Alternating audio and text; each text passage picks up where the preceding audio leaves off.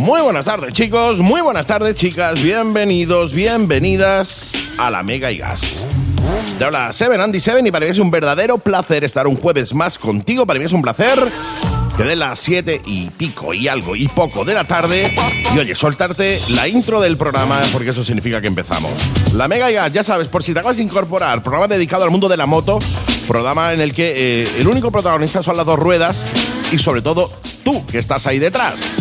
Programa en el que intentamos eh, amenizarte una hora y pico y que intentamos pues traerte conocimientos, formación, cachondeo, etcétera, etcétera, etcétera. Programa en el que nos acompaña nuestro compi Antonio Cano de la Sal Anco, que debemos de tener por ahí, por ahí al otro lado del hilo telefónico. Buenas, buenas tardes. Buenas tardes, no te equivocas, aquí estoy. Qué maravilla. Nos acompaña también, como no, Elena Calleja, que nos, nos traerás la prueba de una prueba de un bicho también. Nuestro compi Sergio con la agenda. Y, y, hoy además tenemos una entrevista muy, muy chula que te recomiendo. Hablaremos con el señor Don Oscar, Oscar Haro, Oscar Aro, que es el director del equipo LCR Racing, Honda Racing de MotoGP. Un tío interesantísimo de conocer y un tío que sé que te va a molar la entrevista de hoy, así que no te lo pierdas. Pero lo primero es lo primero que es recordarte, mi querido amigo, que nos puedes escuchar a través del 96.6 de la FM en la zona de Málaga, a través del 101.8 de la FM en la zona de Marbella, o como no, a través de internet en la mega.es y que puedes suscribirte de manera absolutamente gratuita a nuestros podcasts en iTunes o en Spotify. Nos buscas como La Mega y Gas, le das a suscribirte y así consigues no perderte ni un programa. Si te lo pierdes, ahí lo tienes. Y si quieres volver a escuchar alguno de los anteriores, para eso está. Para que entres ahí gratis, by the face, por la patilla y nos escuches y escuches el programa que más te mole. Como siempre, nuestro compi Antonio, que ya lo habéis escuchado, es eh, quien me ayuda, quien empieza conmigo cada uno de los programas y en este obviamente no iba a ser menos. Así que mi querido Antonio, buenas tardes de nuevo. Hola, ¿qué tal? Muy buenas tardes, buenas tardes a todos. Un placer de nuevo tenerte por aquí y un placer sobre todo porque hoy vamos a tocar un par de cositas que a mí me molan mucho, ¿eh? Sí, señor. Eh, me tienes en Pues- ascuas. Pues sí, Andy. Pues mira, eh, tengo dos cositas para esta semana. Eh, vamos a dejar para el final los que os comenté la semana pasada de hablar sobre esas maravillosas motos Art fabricadas por Keanu Reeves Sí, señor. y Gord Hollinger. Y para empezar el programa, pues me gustaría hacer lo que siempre hago cuando quiero empezar un proyecto, y es bichear eh, en la web en- para encontrar qué va a ser la ideal para el proyecto que tengamos que hacer. Eh, en esta ocasión he buscado motos de diferentes marcas, porque claro, estamos abiertos, no tengo claro, no- ahora mismo no, no sé para un proyecto en particular. He buscado diferentes marcas y modelos, motos que no excedan de 3.000 euros. Ah, mira bien, o oye. que excedan muy poquito. ¿vale? Eh, bueno, hay una diversidad increíble en cualquier portal que, que entréis. No hace falta que os diga portales porque todo el mundo hemos perdido mucho tiempo bicheando delante del ordenador. Pero bueno, no. que indistintamente también el estilo de moto, porque de todos los modelos que vamos a hablar, pues prácticamente con todas se podría hacer casi todos los estilos. Interesante. Bueno, bien, mira, vamos a empezar primero con, lo- con las bases más pequeñitas, que no hay que obviarlas, sobre todo eh, para los que viven en las grandes ciudades, porque pueden ser motos muy prácticas, manejables, mm, poco gastosas. Estoy hablando, por ejemplo, de la Yamaha SR2,5, Ujú. que todo el mundo sabemos que se puede hacer unos proyectos que- maravillosos. La Yamaha De especial, hecho, de mi- toda la vida, ¿no? Eh, La, que- la- que es la que exactamente, se utilizaba exactamente. para eh, sacarte el carné. Exactamente. Mira, por ejemplo, hay una gente aquí en España que se llaman Special 5S, Ujú. que se dedican a hacer eh, motos del Dirt Track con Yamaha Special. Qué guapo. Y hacen una cosa muy, muy, muy bonita. Eh, yo particularmente no he hecho nunca ningún proyecto con una SR, pero por ejemplo con la Honda CB250... Ujú, que es sí. similar, que es muy, similar. Exactamente, hice una Scrambler, a mí personalmente me gusta más eh, que, la, que la Yamaha, Eh, el único inconveniente que le veo a nivel personal, pero es por pura estética, es que no lleva ruedas de radio. Entonces, bueno, se incrementa el precio de la transformación en ponerle ruedas de radio. Claro, la especial ya los trae. Claro, eh, también está la Rebel, que es una moto muy, muy, muy versátil También para hacer estos proyectitos. Mm. Y son proyectos que te, sin gastarte mucho dinero, cambiando, por ejemplo, eh, casi ni al, ni al depósito hay que cambiarle. Mm. Haciéndole su chasis, manillar, neumático, te puede hacer desde una Scrambler, una Café Racer pequeñita, ya te digo, te puede hacer cosas muy, muy, muy divertidas. No, no, totalmente. Además, Eh, vienen muy bien porque para ciudad están estupendas. O sea, son motos de dos y medio, Claro. motos muy, muy poco gastosas, que seguro te va a salir muy barato y que eh, te puede venir muy bien a la hora de, oye, de callejear con ella. En vez de callejear con un Sí, scooter, sí. pues tienes tu propia Café Racer o tu, o tu Scramble hecha a base de, con la base de una eh, Yamahita especial. Y oye, eh, está bien, te veas tu vaciladita también. Ya te digo, aquí en Málaga, por Málaga hay andando una, una serie de medio que hice, una Scrambler muy bonita, anda mucho por el centro.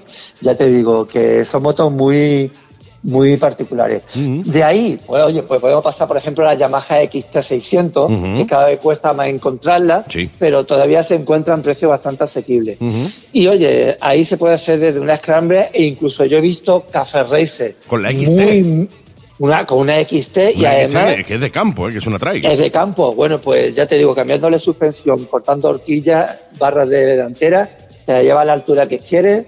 Y ya te digo, me consta que hay un par de XT600 Café Racer muy, muy, muy, muy especiales, sí.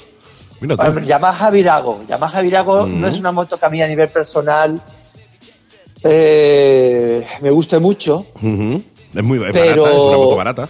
Pero es una moto barata y que, tiene, que da muchas posibilidades. De Mm. hacer una bober, incluso darle un poco rollo scrambler también. Es una moto y, y- y vamos a ver, y, y es una moto muy, muy dura. Hay que reconocerlo. Sí. A mí a nivel personal no me gusta mucho, pero una cosa no quita la otra. Son motos eh, muy, muy, muy Duraderas, fiables. sí, muy fiable. Fiables, motos que se rompen muy poco, tienes muy cafre para Sí. romperlas. Ahí tenemos también, ya, eh, estoy hablando un poco de Yamaha, ¿vale? Luego pasaré a otras marcas. Por ejemplo, una marca, en, Yamaha hay un modelo que me encanta, que, que tú y yo hemos hablado Sí, alguna vez. Y me que es la encanta a mí también. Me encanta, me encanta. Sí. La verdad que está la 1100, la grande, eh, para hacer la bober. De hecho, una de las que tengo yo en mente, es una de las que tengo yo en mente para eh, cuando me haga la bober, ¿no? Ese, ese modelo, me mola mucho. Sí, es un modelo muy especial, con muy poquito que se haga ya coge mucho carácter. Eh, de hecho, en Brotherhood tenemos un amigo que tiene una Mm. y, y ya te digo, es una moto muy, muy, muy especial también. Eh, de ahí, bueno, pues aquí nos va a pasar ya un poquito al mundo Honda. Ujú.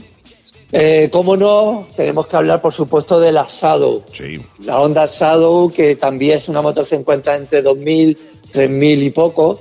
Y bueno, eh, todo el mundo ha visto siempre, ha, visto a una Bober Shadow o a una Shopper, ¿sabes? Sí, sí, sí. sí. Eh, eh, Dominator, pues lo mismo. Oh, años también. Sí, pues bueno, Aquí también es una R600, la moto. Honda XR600 Dominator. Exacto, pues, pues una moto que se hace unas scramblers preciosas. Sí, sí, sí, de hecho, si, si visteis en Pinterest, seguro que os vaya a quedar sorprendido más de uno. Eh, también podríamos hablar de la CB500, lo que pasa es que es una moto más complicada de encontrar por aquí, por España. Sí. Eh, la que se encuentran, pues vienen, pu- pueden venir de, de Gibraltar, pero se encuentran algunas, ¿eh? Ujú. Eh, Muy buena base para una Racer, ¿eh? Sí, sí, además, una- además es una moto muy, muy, muy bonita. Muy es bonita. preciosa esa moto. La C500, Eh, la 7 bueno. y medio. Claro, mira, hay una base que me ha sorprendido mucho en ver la cantidad de motos que he, vi- que he encontrado, casi todas alrededor de entre 2.000 y 2.500 euros, Ujú. algunas de 3.000 euros ya bastante en condiciones, y es la Honda CBF 500, eh, 750F. Ujú. La CB Que es- 7 y medio F. Sí, es una moto preciosa ya de fábrica, que da unas posibilidades increíbles porque mantiene la doble amortiguación detrás, que le da un rollo muy custom, muy, Sí, sí, muy- perdón, muy, muy- muy, muy- clásico. Y es una moto que se puede hacer una Café Racer maravillosa, por ejemplo. Y ya te digo, me ha sorprendido encontrar bastante cantidad. Mm. En la Honda Boldor, pues ya se encuentran pocas. Se De esa hay encuentran poquita ya. ¿eh? De esas se vendieron muy Sí. pocas en su momento, ¿eh? Sí, pero oye, he encontrado por 3.000 euros, encontré un par de ellas. ¿eh? Mm. Eh, Claro, ¿qué ocurre? Que son motos que hay que echarle más dinero porque Sí. aparte de transformarlas hay que recuperarle el motor un poco, Sí, sí, sí. ¿sabes? Pero, por ejemplo, eh, perdona que me repita, pero la CBF 750 me ha sorprendido porque había muchos modelos en muy buenas condiciones y a un precio muy, muy asequible. Mm, Muy y asequible. una moto de 750, que quieras que no, tiene motor para la Vamos ver, también. Hablamos de motos si ya de hace- cilindrada si te hace- media alta. Claro, si te hace una moto con una 750, tienes moto para muchos años, ¿eh? Sí, Tienes moto para sí, sí. muchos años. Aparte es una moto igual, muy dura, muy, muy, muy, muy, mm, ¿cómo te diría yo? Eh, Que no se rompe, es una o sea, moto que tiene que muy ser muy- probada, muy probada. tiene que ser muy destrozón para cargarte una. Exactamente. exactamente. Bueno, pues hablando de es, estas estéticamente es muy bonita, de hecho, ¿eh? La, la sea, medio es muy, sí, muy sí, bonita sí. estéticamente. ¿eh? Sí, sí, sí, sí, sí, sí. De hecho, fíjate, la moto de casa, simplemente pintándola con colores clásicos, eh, eso solamente, ya la moto cambia totalmente. Sí, sí, totalmente. Totalmente. A esa moto le pones fuelle de goma en, la, en las barras, la pinta con un color clásico y le cambia el manillar, solamente con eso, y la moto coge un look old school precioso. Sí, sí, un carácter Precioso. interesantísimo, sí. Sí. Oye, pues mira, bicheando por ahí, claro, por supuesto, teníamos que ver también Suzuki, Mm. marca emblemática. Y bueno, entre todas ellas, eh, la Suzuki GS500, Ujú. una moto, es una moto igual muy versátil, de poco consumo, muy manejera. Mm. Y en una moto se puede hacer unas cositas muy interesantes. Eh, igual que con la Bandy, tanto con la 400 como con la 600. Son motos, ya te digo, la Bandy 400 la he visto hasta por 1000 euros, Sí, sí, son motos 1200 son euros. Muy, muy asequibles, sí. Oye, y son motos de verdad muy, muy prácticas, motos eh, que la transformas y si la vendes es porque te aburras de ella, no porque te den problemas, ¿sabes? Y da, y tiene muchísimas posibilidades, muchísimas posibilidades. Eh, y por supuesto no me puedo olvidar de la GSX 1200 Inazuma. Esta, bueno, pues esta anda entre 3.000 y 4.000, ¿sabes? Eh, hay alguna de 3.000, por eso la he metido en el listado. Y es una moto, bueno, sobran las palabras. Yo, las de palabras, hecho, he hecho una Scrambler con ella, aunque parezca mentira, porque es una cuatro cilindros Scrambler, pero oye, eh, a veces, porque normalmente se tiende ahí a motos bicilíndricas, motos más, Sí, pequi- más pequeñitas. Pero claro, en esta ocasión lo que buscábamos era el look Scrambler, la comodidad Scrambler, Ujú. porque Sergio, el dueño, que de aquí le doy un buen, un buen abrazo a ella y a su familia, pues él la usa a diario. Entonces, pues le dimos rollo totalmente Scrambler, rueda trail, una pintura custo, eh, perdón, clásica, su alforja, y, y aparte, por ejemplo, en Café Racer no te quiero decir es lo que se puede hacer con Es ella. brutal. Esta moto, Claro, mira, eh, la, la Irazuma simplemente con el simple hecho de eh, cambiarle, el quitarle el sillón, que trae de dos, eh, eh, adaptarle el subchasis trasero y hacerle un colín monopuesto, Sí, sí, sí, con eso ya cambia radical la moto. ¿eh? Sí, la- claro, esa una, ah, estaría un poco a la altura de la XJR 1300, que es otra moto que también se encuentra a esos precios de 3000 para arriba. Me repito, vuelvo, la he puesto en la lista también porque algunas se encuentran a 3000 y son motos que sobran las palabras, son motos para hombretones. Sí, sí, sí, son motos grandes. Son, Sí, sí, son motos grandes Hablamos que y- la, la Irazuma creo que es del año 99, 2000, 98, 2000 aproximadamente. Son motos Sí. que mantienen todavía esa eh, eh, imagen de moto gorda, grande. ¿no? Sí, Ahora cada vez se moto hacen más gorda, pequeñitas. moto clásica. Sí, moto clásica. Vamos, en la, en la Inazuma que hicimos aquí en la sala, en el taller, por ejemplo, el depósito no se le cambió porque tiene un depósito tan Es bonito muy bonito el depósito, sí. que hicimos un diseño de pintura para darle un rollo más clásico, rollo años 70. Y, pero ya te digo, son, son motos espectaculares. Espectacular, sí, sí. Moto con una posi- Sí. unas posibilidades brutales. ¿eh? Exactamente. Bueno, de ahí, ¿qué podemos hacer? Un poquito más de Japón, Kawasaki. La caseta Bueno, pues famosa. Kawasaki, sí, hombre, Kawasaki, bueno, pues mira, eh, yo con Kawasaki tengo una unión un poco especial, porque mi primera moto, eh, estoy hablando que no fuese scooter ni ciclomotor, mi primera moto fue una caseta 400, Mm, qué bonita. moto que recuerdo comprar, mi hermano compró una y yo compré otra, y cuando yo cogí aquello por primera vez, ese sonido Mm. Eh, creo que ahí fue donde me enganché, me enamoré de verdad de, las motos. Y oye, y es un proyecto, por ejemplo, he encontrado bastante, bueno, bastante.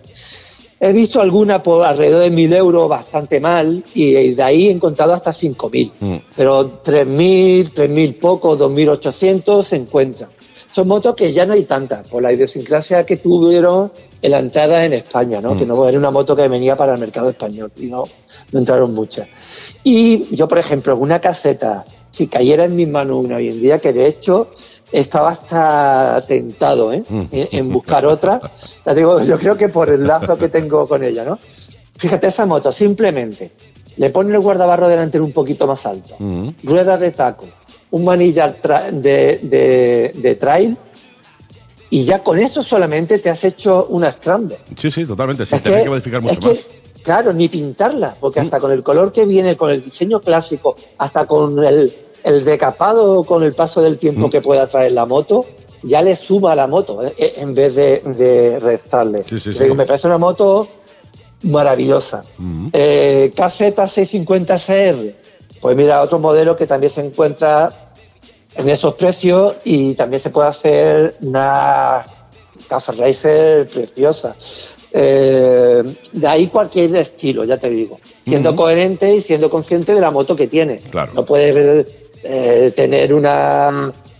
Bueno, no es normal, a lo mejor tener una, una trail eh, con chasis moderno de aluminio y querer hacerte una scrambler porque cosa que bueno todo se hace a ver, yo he visto, yo he visto no merece ni la pena yo he visto una R6 hecha café racer que digo vale a ver, eh, acepto pulpo, pero no es lo suyo. O sea, ese chasis, ese chasis eh, de aluminio grande y tal, no es lo suyo, no es lo ideal para hacerte una café racer. Si te vas a hacer una café racer, quédate con la R6, te compras una. Eh, te ahorra un poquito, te compras una que, el, que ya de por sí el modelo en sí sea más factible a la hora de tocarlo, ¿no? Claro. ¿Sabes lo que ocurre también? Que en el mundo de las transformaciones, como digo yo, está todo hecho.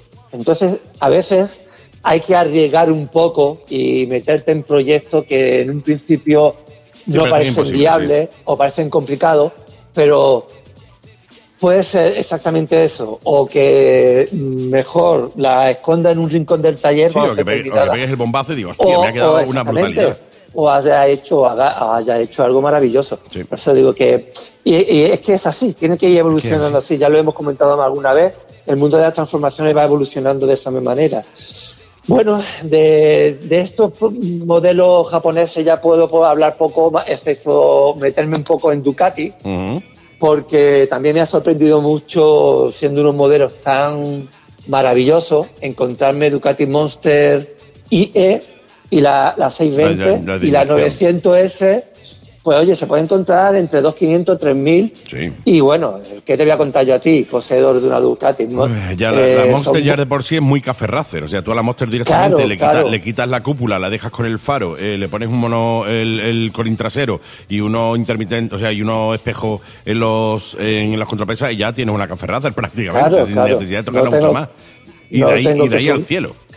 Sí, sí, pues digo no, no puedo decir más lo que tú has dicho. Es decir, que tanto de una pequeña transformación que tú ya le de tu punto personal a meterte en cosas más profundas, son bases maravillosas que merece la pena para luego tener durante años.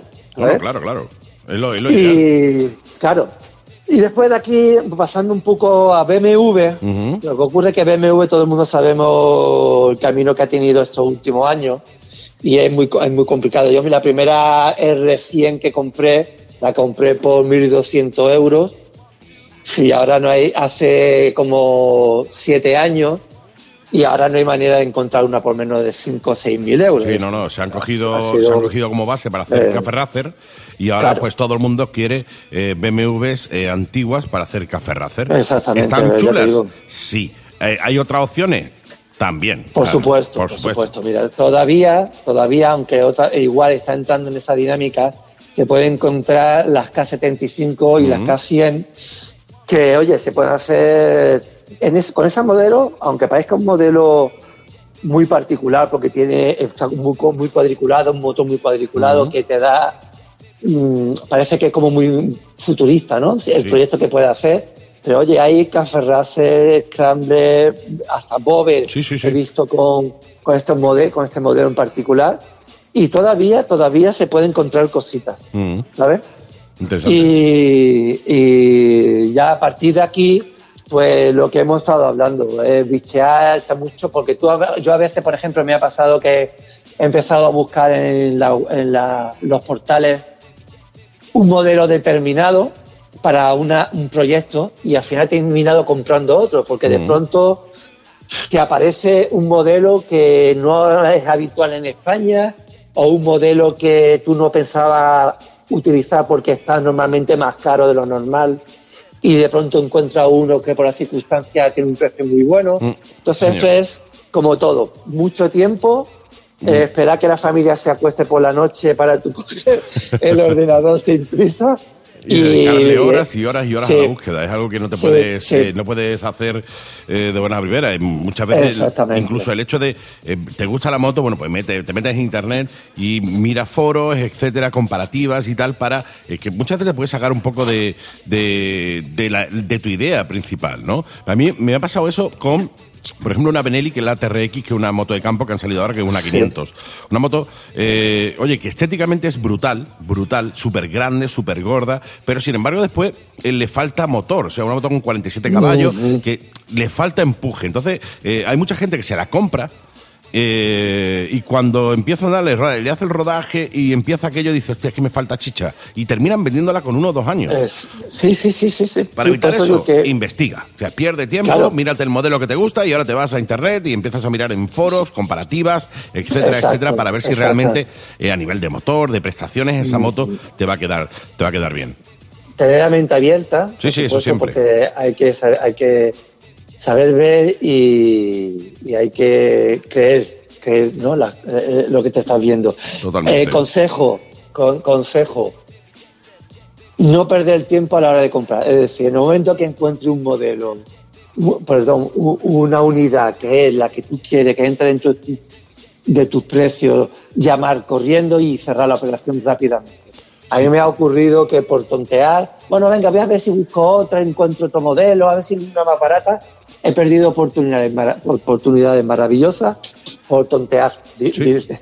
Lo digo así de claro, vamos. No, no, es así, es así. O sea, si realmente te estás buscando un modelo eh, y lo encuentras al precio que tú estás buscando, eh, si realmente quieres comprar, eh, hazte con él. O sea, ve y lo haces. No, no tontees mucho porque puede ser que no encuentres nada y sin embargo pierdas el modelo que realmente te gustaba y, ahí, y eso ya no lo vas a recuperar. Exactamente. Sí, señor. Oye, y, y da coraje luego. ¿eh? Da, da mucho coraje, da mucho coraje. Mucho coraje. Eso da mucho coraje. Pero Oye, bueno. Antonio, yo sé que tú tenías también preparado pero eh, el tema de Deux eh, para eh, explicarnos y tal, pero mm, yo creo que podríamos dejarlo para la semana que viene para no hacer eh, demasiado extensa la, Perfecto. la colabo de, de esta semana. ¿Te parece? Perfecto, muy bien. Pues ahí tenéis los consejos de mi- nuestro querido Antonio Cano de la Sal Anco para que, eh, bueno, pues tengas bases para poder hacerte el modelo que quieres. A mí me ha quedado muy claro, yo lo tengo clare, clarinete, que yo, mi Bober, uno de los modelos que, oye, que más me molan para hacerme la, la Bober es la Dragstar de, de Yamaha. Yo creo que puede ser... eh, la, la 1100, la, la ideal. No sale excesivamente cara, por tanto, eh, la diferencia de precio, pues la puedes adaptar y puedes hacerte, a una, en mi caso, una Borer muy chula. Ya vosotros, Claro. oyentes, eh, decidid la que os queráis hacer y siempre os digo lo mismo. Cuando vayáis a empezar el proyecto, tenéis dos opciones. Una, que es, si es como yo, no tenéis ni idea de para qué lado se aprieta un tornillo, habláis con Antonio de la Sala Anco, le coge- eh, habláis con él y que él os cree el, el diseño, os cree el estilo que vosotros queréis directamente. Os ayudará, os asesorará y tal. Y si no, si vosotros realmente tenéis un sitio, tenéis taller y queréis hacerlo vosotros, igualmente seguid contando con Antonio para que os asesore, os guíe y os dé por consejos, porque aquí estamos precisamente para eso, para echaros una mano y ayudaros en todo lo que necesitéis. Y si es montando una Bober o una Café Racer o lo que fuere, seguro que Antonio te va a echar un cable eh, en nada que le preguntes. Seguro. Por supuesto, aquí me tenéis. Sí, bueno, pues venga, pues la- para la semana que viene dejamos un poquito de historia de Deus, Genial. eh, Arch y lo que se nos vaya ocurriendo por el camino. Fantástico. Además tengo, ganas de, hablar de, Deus, me, encanta esa marca, y de Arch, obviamente, porque además eh, yo me, me, Keanu Reeves me parece un personaje interesante y el hecho de lanzar una moto eh, o una marca después de una personalización es algo que hay que, hay que conocer. Así que eso lo dejamos para la semanita que viene, sí señor. Perfecto, oye, pues abrazos para todos y por favor, cuidaros mucho. Sí, señor, muchas gracias, mi querido Antonio Cano de la Sal Anco, que nada más que tenéis que para, conocerlo y verlo y ver sus trabajos, entrar en Instagram o en Facebook, lo buscáis ahí y vais a ver un montón de cositas de él súper interesantes, como ese eh, filón que tiene de accesorios chulos, chulos hechos, hechos a mano para nuestras motos. Gracias, Antonio. Venga, abrazotes.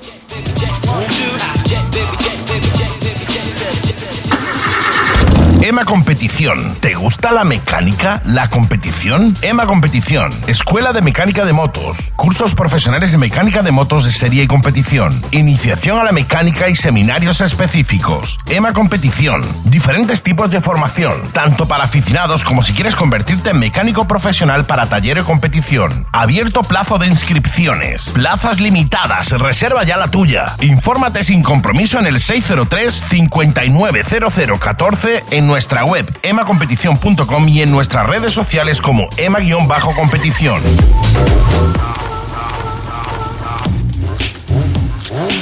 Y ya debemos, de tener al otro lado también del hilo, que siempre digo lo mismo, no sé por qué se, digo hilo telefónico cuando te estoy llamando desde un móvil, a nuestra piloto probadora de motos, que es nuestra grandísima Elena Calleja. Buenas tardes. Buenas tardes, ¿cómo vamos? Muy Aparte de confinados. muy confinados, muy confinados, como todo el mundo, muy harto ya, como todo el mundo, pero con todo el ánimo del mundo, también te lo digo, ¿eh? ya queda menos. Eh, siempre intento. Yo te digo una cosa, que ya no, ya es que yo creo que me estoy hasta acostumbrando, no lo llevo tan mal. Digo, bueno, si al fin y al cabo, con contarlo ya me vale. pero vamos, que sí, que es. El, el problema va a ser cuando nos tengamos que volver a reiniciar de nuevo para volver a salir a la calle de nuevo, a volver a nuestros trabajos de nuevo, nuestra rutina de nuevo y echemos en falta esto. O sea, echemos en falta el estar con nuestra familia, el estar con tal, con cual. Con lo cual yo creo que deberíamos de tomar un poco nota de eh, lo que sentimos ahora para cuando salgamos de esto. A mí me pasa, es una tontería, como un piano de colar lo que te voy a contar, pero me pasa. Yo, por ejemplo, en verano, eh, donde nosotros vivimos, en la Lorinda de Torre Málaga, hace un calor brutal, mortal. Más calor que vigilando un puchero, ¿vale? Pues, ¿qué, hago, yo? Eh, en invierno hace mucho frío. Pues en invierno interiorizo ese frío, ¿vale? Y digo, esto para cuando haga calor. Y en verano me pongo a pensar lo frío que hacía y, lo fría que estaba la cama, que parecía que estaba mojada en invierno. Y, y era que no, en parte te reconforta un poco, ¿no? Pues es, una, tontería, pues, pero es mi tontería, mi tontería. Claro, cada uno tenemos la nuestra, yo tengo alguna más, pero vale. Algún día hablaremos de las tonterías de cada uno, que yo creo que puede ser gracioso. Oye, ¿de qué vamos a hablar pues en el día de hoy? ¿De qué moto eh, hablamos hoy? Pues de la nueva BMW R1250R, que es la Raptor de BMW. es una moto que, fíjate lo que te digo, no veo muchas por ahí, igual que GS hay un montón. Mm. Mm, de este modelo, que para mí es el más polivalente que tiene la, la marca, no sé por qué, no sé si es que la gente se inclina más a que no lleva, el problema está en que no lleva protección aerodinámica, que sí que se le puede poner, pero es que mm, en cuanto a manejabilidad, versatilidad, deportividad, me parece que está en su justa medida. Así que pues te voy a contar cositas de ella. Yo creo que la GS al fin y al cabo es una moto que se ha puesto de moda, o se puso de moda, y entonces todo el mundo se compraba la GS 1200. Aunque no hubieran pisado campo en su, puñetera vida, aunque no hicieran rutas de no kilómetros. Y no lo piensen pisar, porque a día de hoy pasa igual, hay gente que la compra y, hombre, la verdad es que es, espectacular, mm. es colosal. Lo pero bueno, lo valiente. Claro, lo que pasa que yo sigo pensando que motos de 240 kilos mm, por eh, pista, bueno, pero es que hay veces que la gente se mete en unos araos que dices, madre mía, ¿cómo puedes? Es que se te va un poco la moto. Yo ya sabes que tengo el chip cambiado con el tema de la arenilla y que estoy muy acostumbrada al asfalto, pero no lo veo, no lo veo sinceramente. Para grandes viajes, irte a, a la otra punta y tal, pues sí, pero luego a la hora de meterse yo los veo por hasta por el desierto con ellas. Yo es que, mm, ya te digo que no, no sé. Veo cuatro britnos y me acojono como para meterme en sarao de ese tipo. además, Así que de además de verdad. En fin, bueno, vamos a hablar de la de la eh, 1200 nueva esta, de la Naked, porque es una Naked al fin y al cabo, ¿no? Sí, es el nuevo motor, 1250. Es que no sé, no sé si te he oído 1200. No, 1200. Eh, he dicho 1200, he dicho 1200, sí. Bueno, pues es eh, el nuevo motor que es espectacular, es de admisión variable, mm, tiene como unos 20 mm, caballos aproximadamente más que el modelo anterior, que no te digo nada, y claro, pues se ha ajustado todo de manera espectacular. Es una moto súper ligera, muy accesible de altura, yo siempre con lo mío, pero es que es así, 820. Fíjate, tiene la misma altura que, que la otra, que la R1250 RS, que es la carenada que te comenté, pero yo en esta todavía me noto más accesible, quizá por la posición de conducción, que es mucho más erguida y, y es muy polivalente. Sí que es verdad, a mí me dieron una la versión equipada full, entonces, eh, llevaba, aparte de la decoración HP, que es blanca, roja y, azul, muy bonita, muy llamativa y muy deportiva, pues lleva, iba equipado hasta arriba con eh, sistema de suspensiones electrónico, eh, llevaba el paquete Dynamic de, de conducción, aparte de los modos Rain y Road, lleva también el, lo que es el Sport y el Dynamic Sport y, la moto, hombre, con todo esto, pues mm, sí que es verdad que juego con ventaja. No te puedo decir cómo va esta moto sin toda esa electrónica. Bueno, pero, tiene La opción, todo el mundo tiene la opción de entrar con esa electrónica, de comprarla.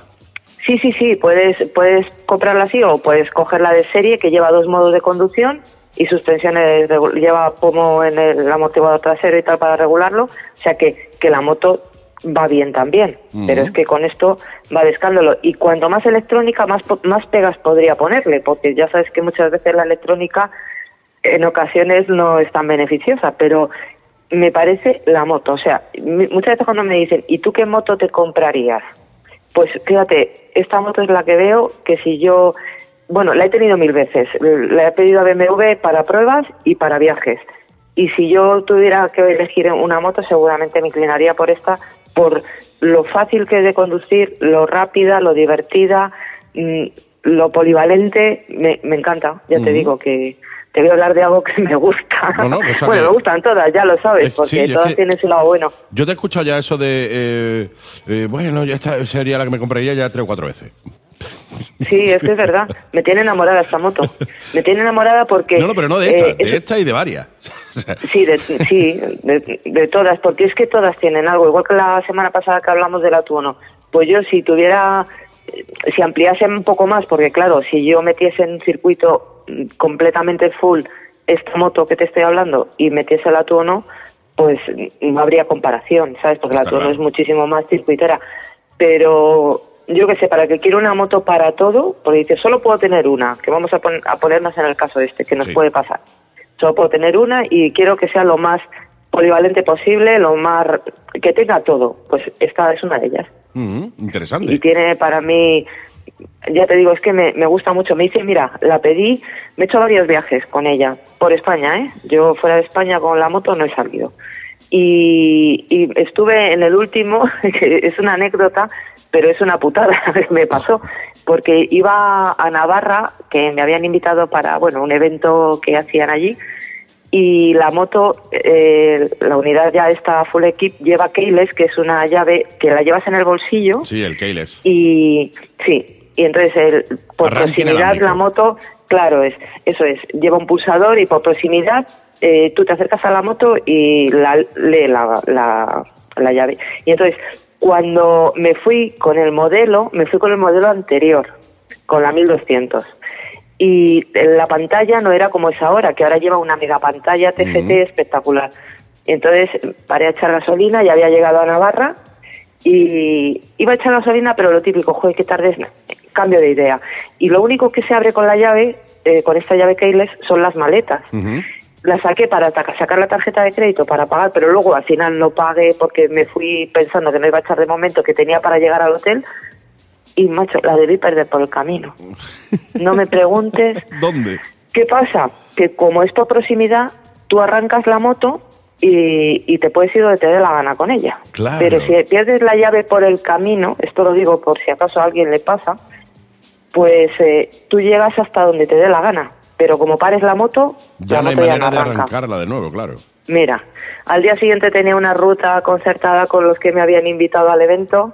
No pude ir porque no encontré la... O sea, me recorrí 10 kilo, los 10 kilómetros que hice de la gasolinera al hotel, me los recorrí andando, no sé si es que la llave saltaría por la carretera y se iría, pues no sé, por dónde, no apareció.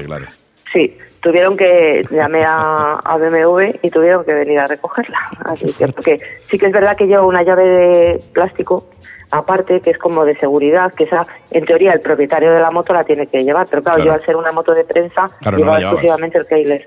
Así que a los que tengan keyless en las motos, por favor no perdáis la llave, porque es que además, era lo que te iba a decir, la pantalla anterior tenía un... Me hubiera dado cuenta si hubiera sido la pantalla nueva, porque ahora te sale un, un aviso gigante y te pone eh, la llave de proximidad está fuera del alcance. Entonces, ahora ahora sí que se ve todo bien. Pero antes era un testigo enano en un corner de la pantalla mm, que es que no se veía nada. O sea, yo no me di cuenta, y eso que era de noche, pero no, no vi la lucecita. Dicho esto, que la mejora en cuanto a, a cuadro de instrumentación es abismal. han puesto una pantalla espectacular que se ve todo clarísimamente muy buena para las fotografías porque cuando tenemos que hacer fotos a las pantallas siempre da algún reflejo, aquí es todo mate y, tiene una buena visibilidad. Eso es una cosa importantísima que le han, le han puesto. interesante.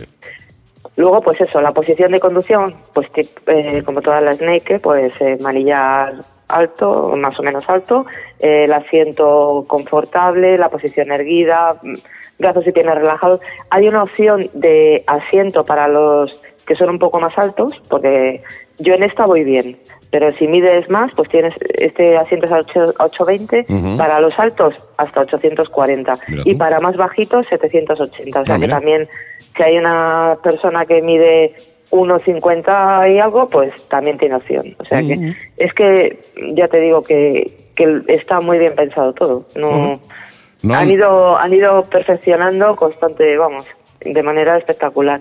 Y la agresividad del motor, impresionante, un cambio bestial con respecto al motor 1200.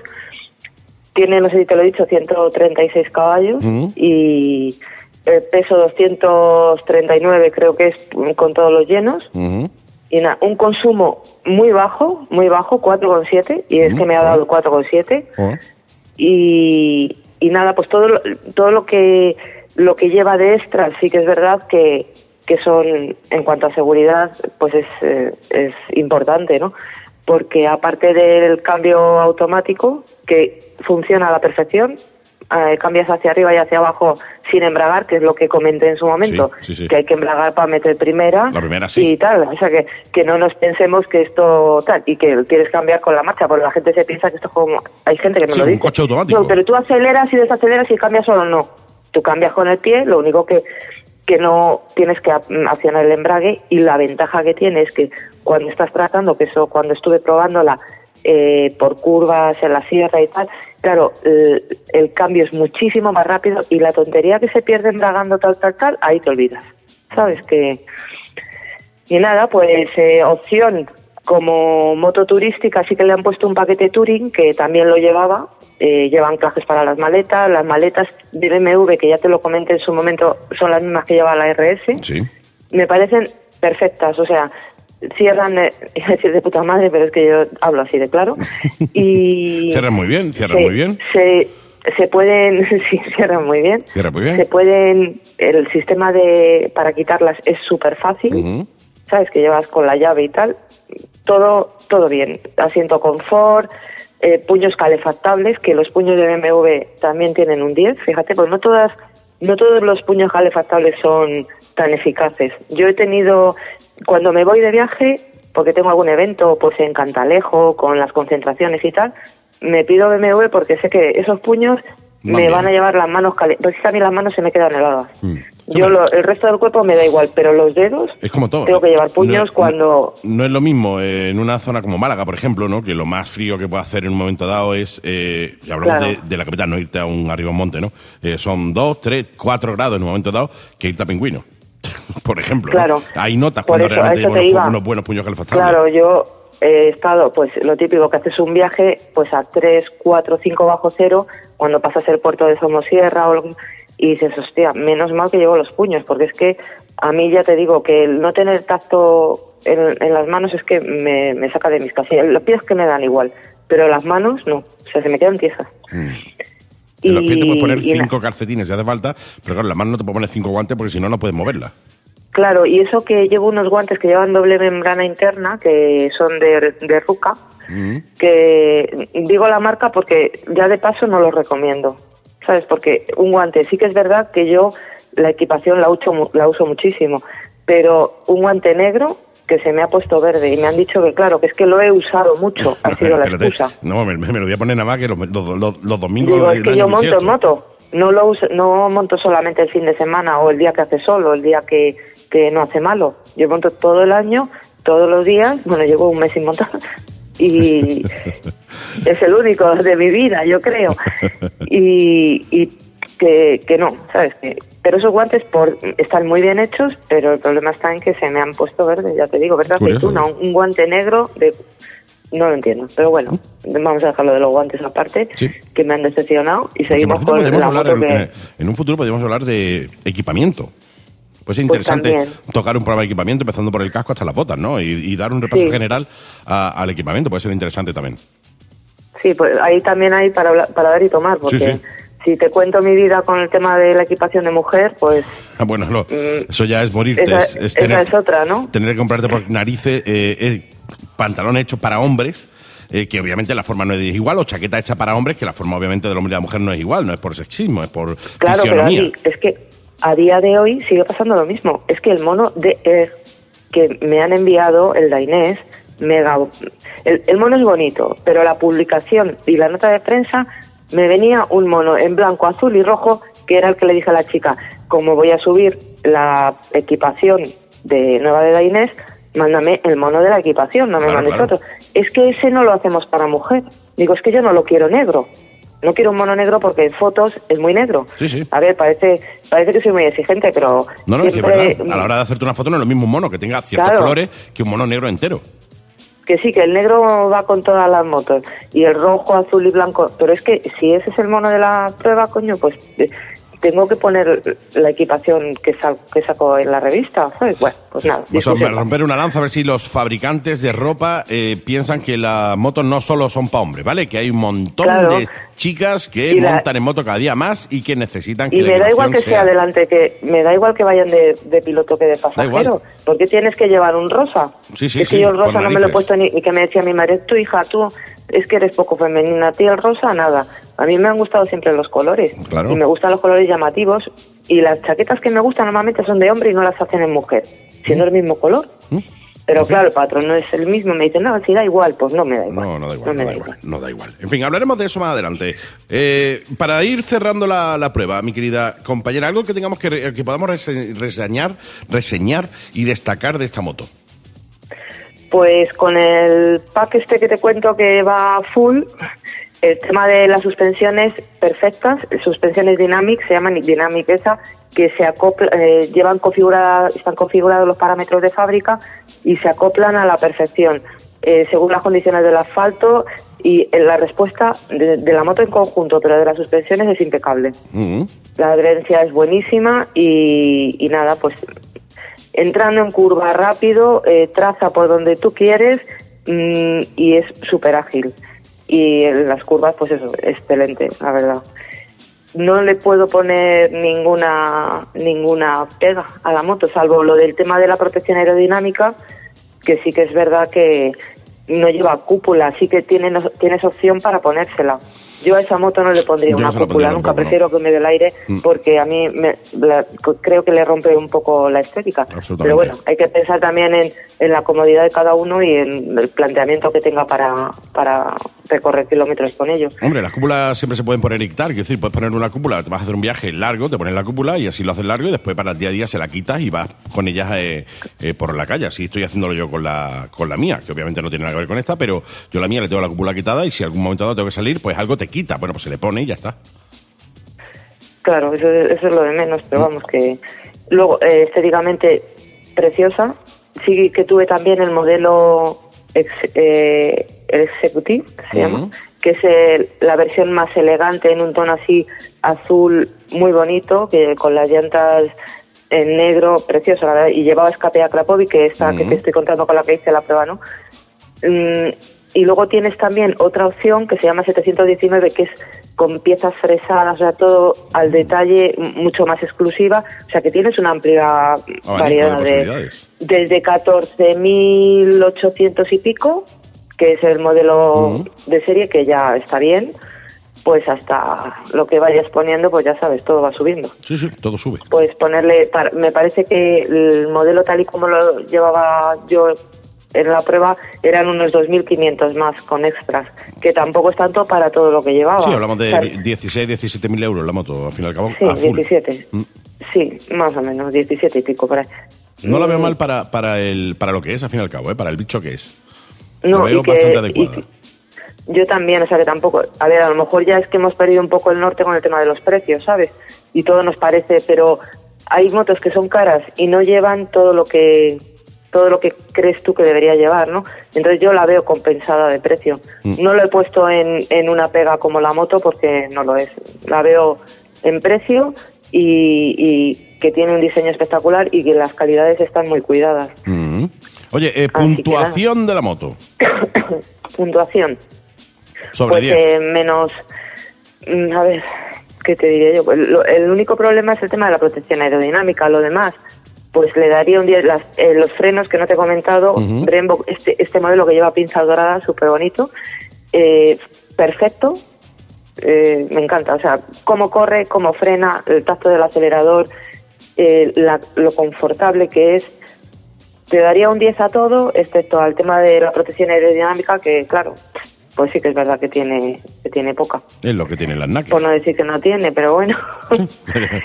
Es lo que tiene Por lo demás, al fin y al cabo. Ya te digo que no, no se le puede poner ninguna pega. Qué maravilla. Pues nada, ahí lo dejamos, mis queridos amigos oyentes. Eh, si queréis compraros una moto de gran cilindrada con la fiabilidad de BMW, eh, una moto, oye, que cumpla todos estos parámetros que, nos ha contado Elena, pero suple un poco el tema de la protección aerodinámica. Ya tenéis ahí ese pedazo de modelazo de moto que nos ha traído Elena. ¿Sabes lo que pasa? Que la gente cuando ve esta moto la ve con maletas Mm, te da una imagen que no es la suya real. O sea, te parece que estás eh, ante una turística que dices, bueno, pero es que tú a esta moto le quitas la maleta y entras a hacerte un, una carretera de curvas o, o entras hasta en circuito y te sorprendería, ¿eh? Mm. O sea, tiene un carácter deportivo bestial. Sorprende más al que, la lleva que, al que la ve. Sí, sí, la fachada no tiene nada que ver muchas veces con lo que hay en realidad, sobre todo cuando llevas maletas, ¿sabes? Que que te dan otra... Porque, por ejemplo, la RS, tú le quitas las maletas y se nota. Sí, se nota. Pero no deja de ser un concepto un poco más esporturístico. Mm. Pero es que esta le quitas las maletas y es que está la agilidad tan rápida va también que da gusto. Mm, bueno, que, parece que me llevo comisión y todo. No, no, no. Aquí cuando hablamos de, de moto hablamos para bien y para mal. Quiero decirte, aquí no, aquí no se pagan ni nos pagan las marcas, por desgracia, ¿no? Que quieres que te diga. No nos pagan las marcas eh, y tenemos la libertad de decir un poco lo que nos dé la gana. Habrá motos que las que valoremos peor y habrá motos que se valorarán mejor en base a lo que tú como piloto que eres, eh, piloto probador que eres, pues no te, te, te haya dado la sensación también a ti, ¿no? Eh, siempre hablamos aquí de eh, que cuando se prueba una moto ya no es solo lo que te venden a nivel técnico, sino la sensación que te aporta como piloto el llevar esa moto. Y tú lo, de, lo, de lo que nos hablas precisamente es de eso, de qué sensación tienes tú como piloto probadora de una moto que has podido probar como en la BMW esta. Sí, señor. Fantástico. Pues oye, no te voy a preguntar qué moto tenemos para la semana que viene, ¿vale? Porque quiero que me lo dejes ahí en el aire en el y que sorprendas la semana que viene a los oyentes. ¿Te parece? Vale, pues eh, sabía la que tenía, pero me voy a aguantar las ganas. Oye, desde aquí y antes antes de terminar la conversación, quiero mandar un saludo muy fuerte a mi amigo Oscar Aro y y que nada, que nos vimos hace poco y que nos veremos en cuanto salgamos del confinamiento. Un besito para él y para su familia. Totalmente. Oscar Aro, que es el invitado en el día de hoy, que hablaremos con él ahora dentro de un ratete, dentro de muy poco hablamos con Oscar Aro, que os recomiendo que os, que os quedéis a la, a la entrevista hasta el final porque es algo muy, muy bonito. Va a ser algo muy bonito, algo muy, muy chulo y, eh, oye, nos va a dar ciertas lecciones también de vida, ya te lo digo, ¿no? Para que todos vosotros oyentes que estáis detrás sepáis un poco de eh, qué es lo que os espera ¿no? en este en este La Mega y Gas del día de hoy. Gracias, Elena.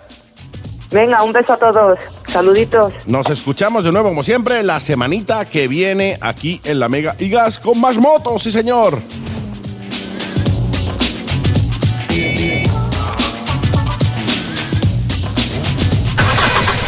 ¿Eres motero o motera? ¿Te gusta el olor a gasolina? ¿La competición? ¿La personalización de motos? Este es tu sitio. Todos los jueves de 7 a 8 de la tarde, La Mega y Gas. Información, competición, entrevistas, consejos, rutas, agenda, etc. Con Antonio de la Salan Co. Customización de motos. Elena Calleja, pruebas y comparativas. Y dirigido y presentado por Andy Seven.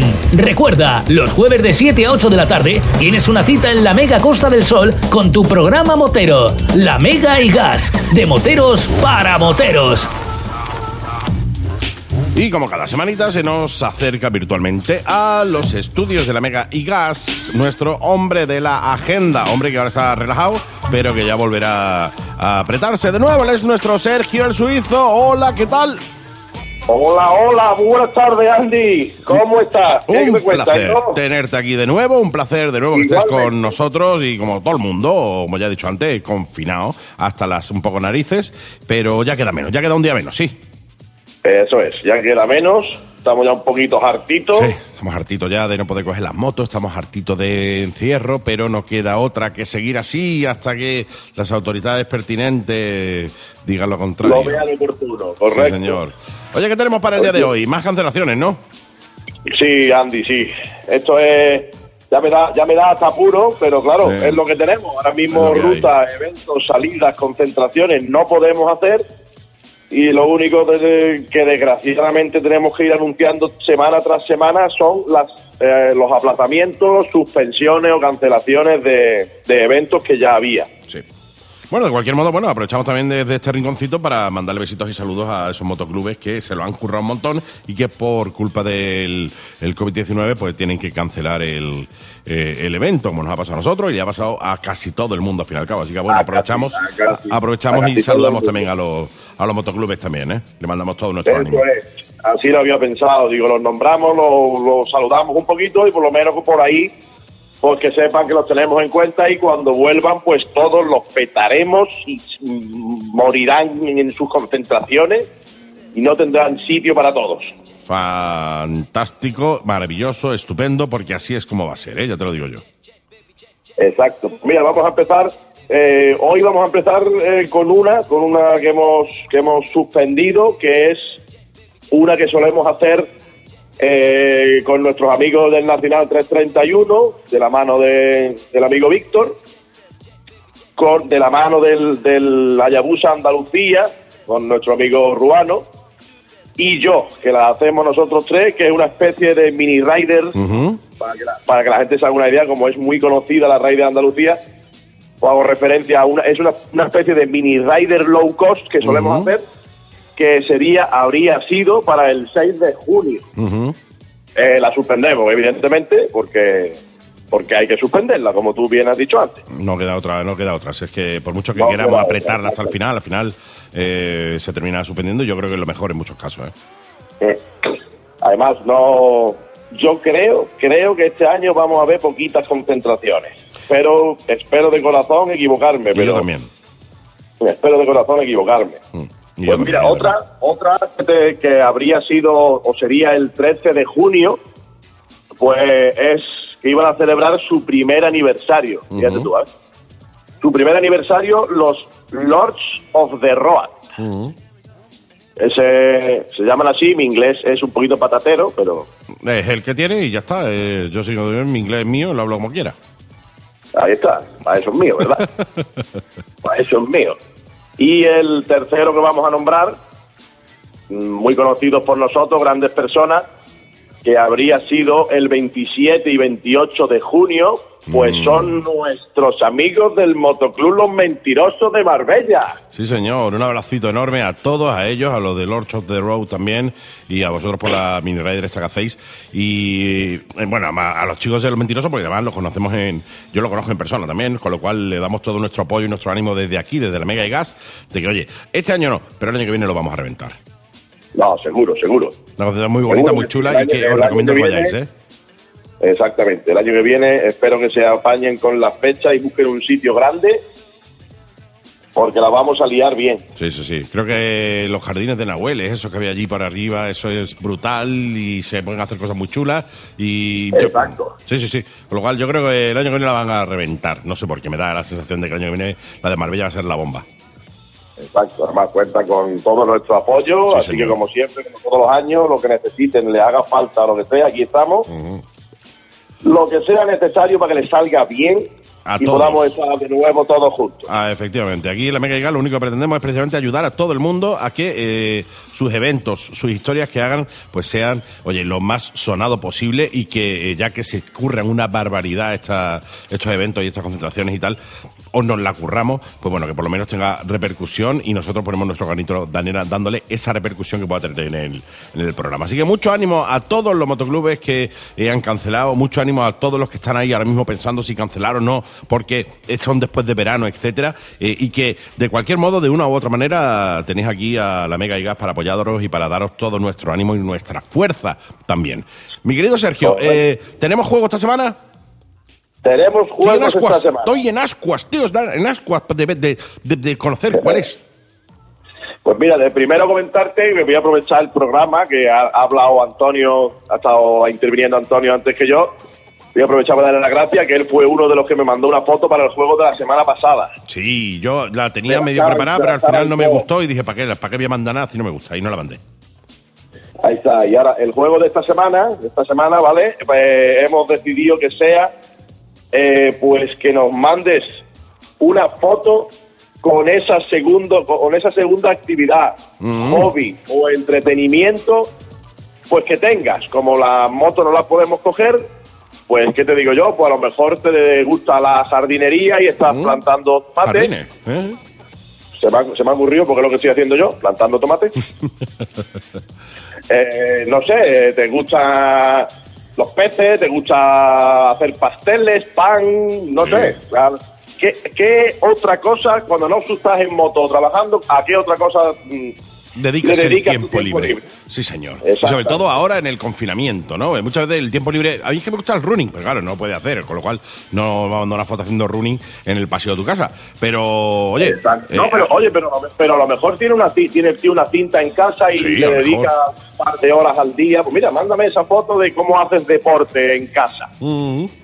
Por ejemplo, Interesante, ¿no? interesantísimo. Pues, eso, eso se nos ha ocurrido esa foto la seguimos, la, iremos recepcionando vía WhatsApp, como siempre. Aprovecho rápidamente el teléfono mío, que es 670 68 18 90.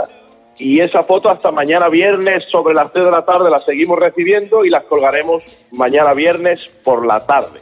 Yo te la voy a mandar ahora porque yo, mi, una de mis aficiones ahora en, en este confinamiento es algo que me gustaba mucho hacer, que era la edición de vídeo, eh, pero me estoy poniendo a full. O sea, le hemos creado a mi peque un canal de YouTube, que ya aprovecho ya, la Mega no tiene nada que ver con esto, pero bueno, por si tenéis peques vosotros en casa, eh, pues el hecho de tener a la niña viendo, al niño viendo un canal de YouTube hace que te deje un poco tranquilo. Entráis en YouTube, buscáis como Raquel Superstar, o sea, superestrella en inglés, Raquel Superstar, ahí está el canal de mi peque, de mi Raquelilla, y y ahora yo lo que estoy haciendo mucho es edición de vídeo, tío, probando cosas nuevas y tal, y aprendiendo mucho, tío. Estoy aprendiendo, estoy eh, aprovechando el, e, este confinamiento para aprender un montón sobre edición de vídeo, que además me, me, gusta, me gusta mucho. Con lo cual, ahí lo dejo. Si queréis ver algunos de los progresos de este, entráis en, YouTube directamente y buscáis como Raquel Superstar. Ahí le dais un me gusta, le dais un suscribe, se suscribe, que quiera que no, la niña lo hace Ilu, que ve que tiene suscriptores.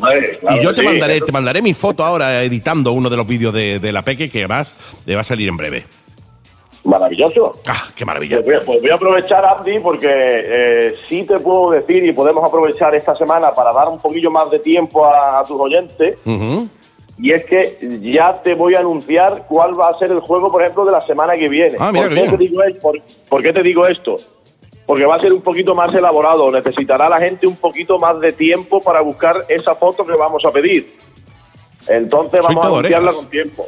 Esta semana, para centrar, esta semana, eh, una foto con el hobby que no tengas cuando vas en moto. O sea, un hobby que tengas, que estés haciendo ahora, etcétera, etcétera. Eh, si no, obviamente, que no sea la moto. ¿Vale? Y la semana que viene, para la semana que viene, que ya es más elaborado, el siguiente.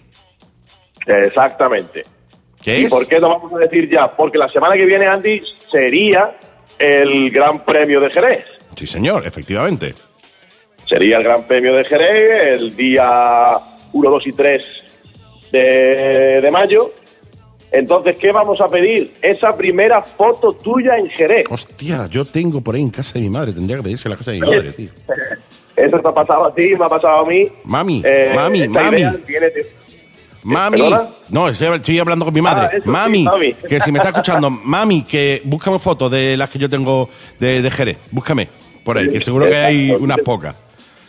Esta foto, esta idea viene del amigo nuestro, el amigo Gaspar, el Tito Gaspi. Sí, y él, eh, evidentemente las tiene en, en foto de, papel, las papel, antiguas, papel, papel con una calidad malísima. Da igual, no importa.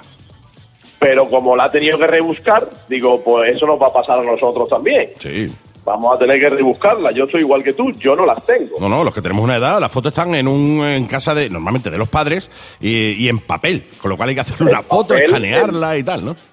Exacto, y las tendrán en un álbum que ahora, como, como bien sabemos, habrá que ir a casa de la mami o decirle a la mami que la busque. Sí, pero ahora no se puede ir, desgraciadamente. Exacto, la mami tendrá que ahora rebuscarse esos catales, esos, esos álbumes inmensos que tienen los padres en las casas, a ver si la encuentro yo. y, buscamos esa primera foto tuya en Jerez. Qué maravilla. Qué maravilla. Pues te, aseguro que se lo diré, se lo diré a Loli, que a mi mami que aquí la busque, sí señor. Ahí está. Y para la semana que viene, lo recuerdo para que no haya confusión, ¿vale? Para mañana, ¿cuál es tu segunda actividad, hobby o entretenimiento? Y tu primera foto en Jerez para la semana que viene. Qué maravilla. O sea, que la pondríamos el viernes 1 de mayo. Ah, coincidiendo con precisamente el fin de semana de Jerez, en el que sería Jerez. Qué maravilla. Pues nada, ahí dejamos los dos retos, el de esta semana y el que el de la semana que viene, con más tiempo para que os dé tiempo a decirle a los papis que nos la busquen o a rebuscarla tú si la tienes tú en tu casa para la semanita que viene. Fantástico, Sergio. Pues una, una maravilla, tío. Una maravilla, como siempre. Nada, Andy, muchísimas gracias. Eres un crack a seguir así, programazo, tío. Sí, señor. Eh, yo siempre digo lo mismo, esto lo hacemos para que la gente que está ahora mismo confinada en su casa, esa gente que tiene un aburrimiento brutal, pues eh, sacarlos un poquito de, la rutina, sacar, eh, sacarlos de, esta monotonía diaria que tenemos. Pues bueno, si este, si este programa consigue sacar durante una hora y pico a la gente de la monotonía, yo ya con eso me doy por satisfecho. Claro, además yo creo que va a funcionar muy bien, Andy, porque Ahora mismo no podemos hacerlo, no podemos hacerlo evidente, por razones evidentes, pero tú sabes que yo tengo los jueves moteros. Sí, señor, lo sé, lo sé. Y esos jueves moteros pues empiezan sobre las ocho y media de la tarde. En el momento en el que termina el programa.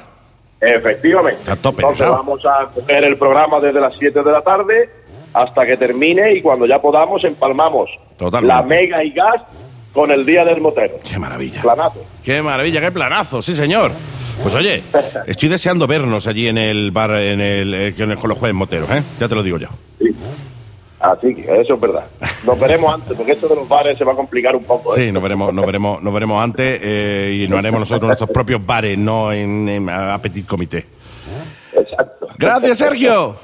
Venga, muchas gracias, Andy. Un saludo a todos.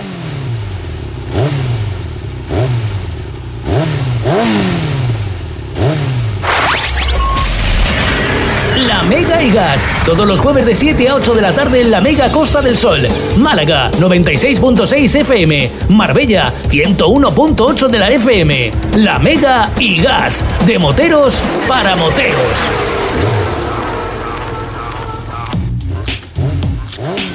Y como cada semanita ya sabéis que aquí en la Mega y Gas os intentamos, os intentamos traer a gente importante, más que importante, interesante, que también del mundo de las dos ruedas.